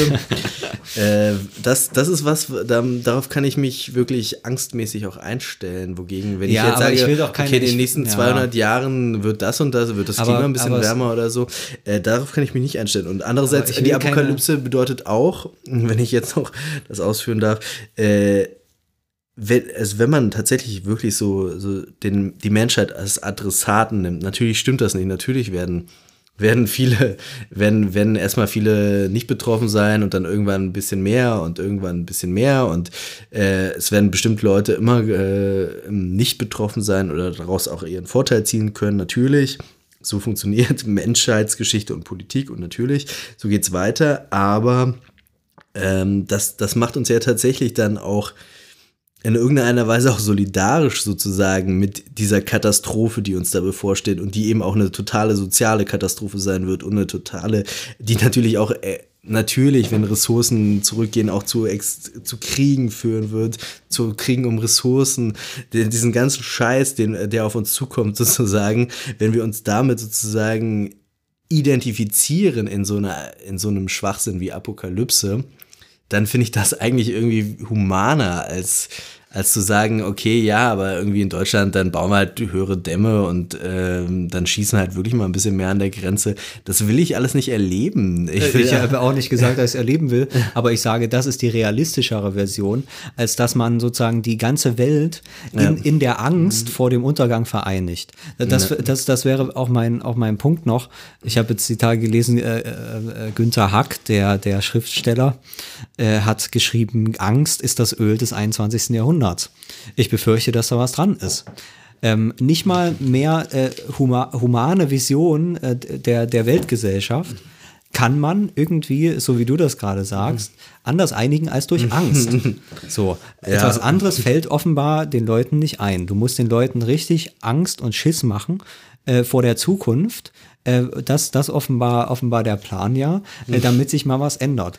Und wenn ja, du, wenn du, wenn du, wenn so du, wenn du, wenn du, wenn du allen 10 Milliarden Menschen so richtig mal einbläust, äh, dass sie mal Angst vor der Zukunft dann haben fliegen sollen, sie vielleicht nicht mehr zwei dann- Tage nach dann, London, oder? Dann, äh, ich glaube, ich glaub, dann fliegen sie erst gerade dorthin, weil sie nicht, sich nämlich mal dort ähm, äh, mal Abenteuer haben wollen, um sich die dort die, die Kante voll zu saufen.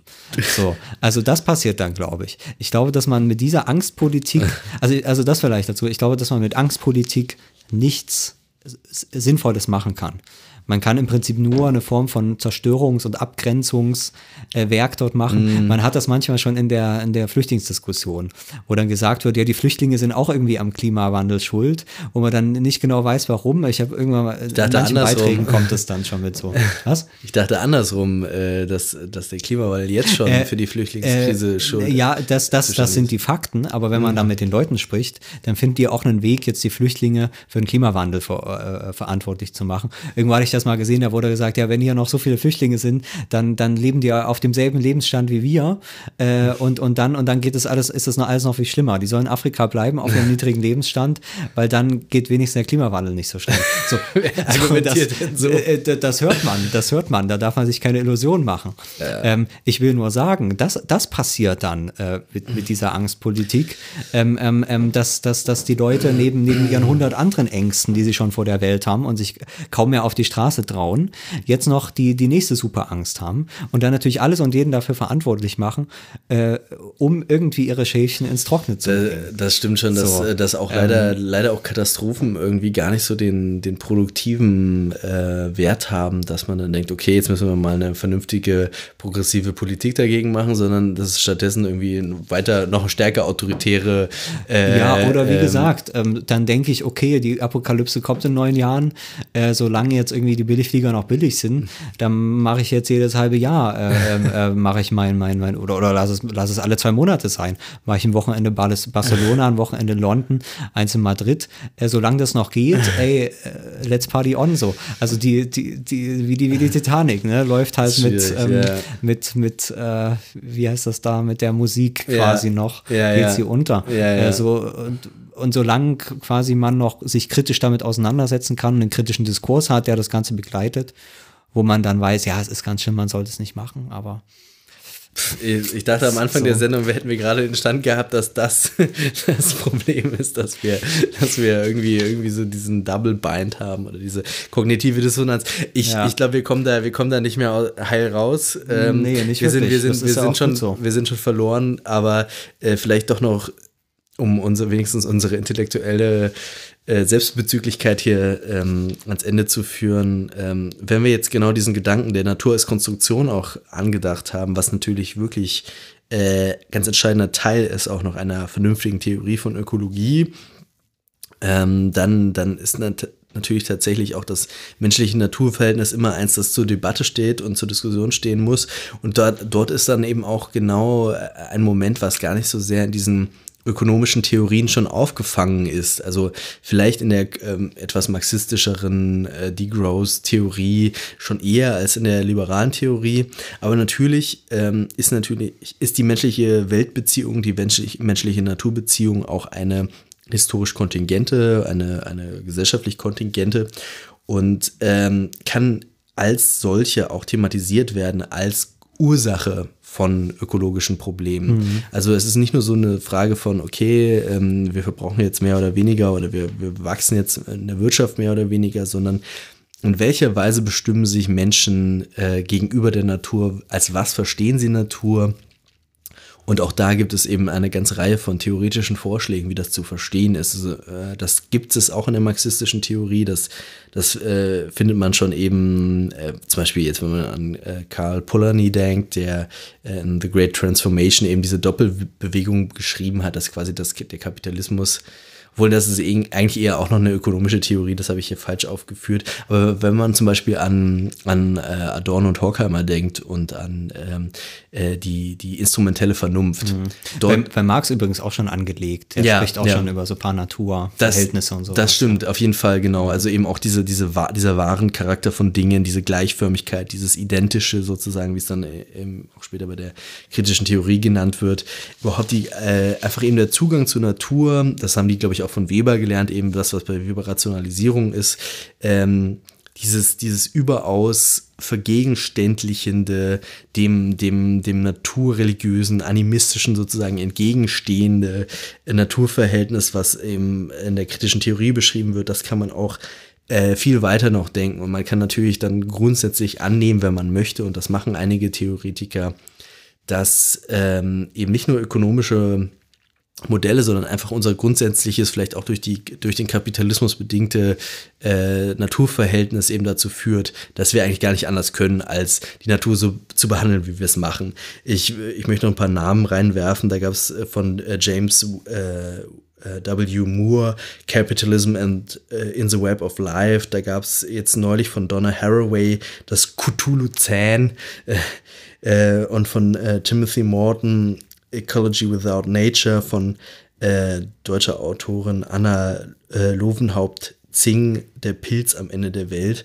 Ähm, alles Bücher, die sozusagen die, die das menschliche Naturverhältnis nochmal neu beleuchten wollen, die irgendwie darauf hinweisen, dass wir auf eine ganz bestimmte Art eben auf Natur zugreifen, eben als irgendwie so ein, so ein seltsames Abstraktum als Abstraktum als Umwelt mhm. und trotzdem aber wir eben sozusagen eine ähm, ja, also wir sind die Akteure. Ja, kein die Eigenwert, der kein Natur Eigenwert. Es, ist, es, ist, es, hat keinen Akteurswert, um vielleicht mhm. noch den letzten mhm. Kandidaten auch so ein bisschen anzu. Und, und auch kein, kein, kein Schöpfungswert mehr, ne? Das war ja vorher noch. Kein Schöpfungs. Ach ja, natürlich, genau, genau. Es gibt auch genau. keinen Gott mehr, der da irgendwie, den man da mit beschädigen würde. Genau, genau, stimmt.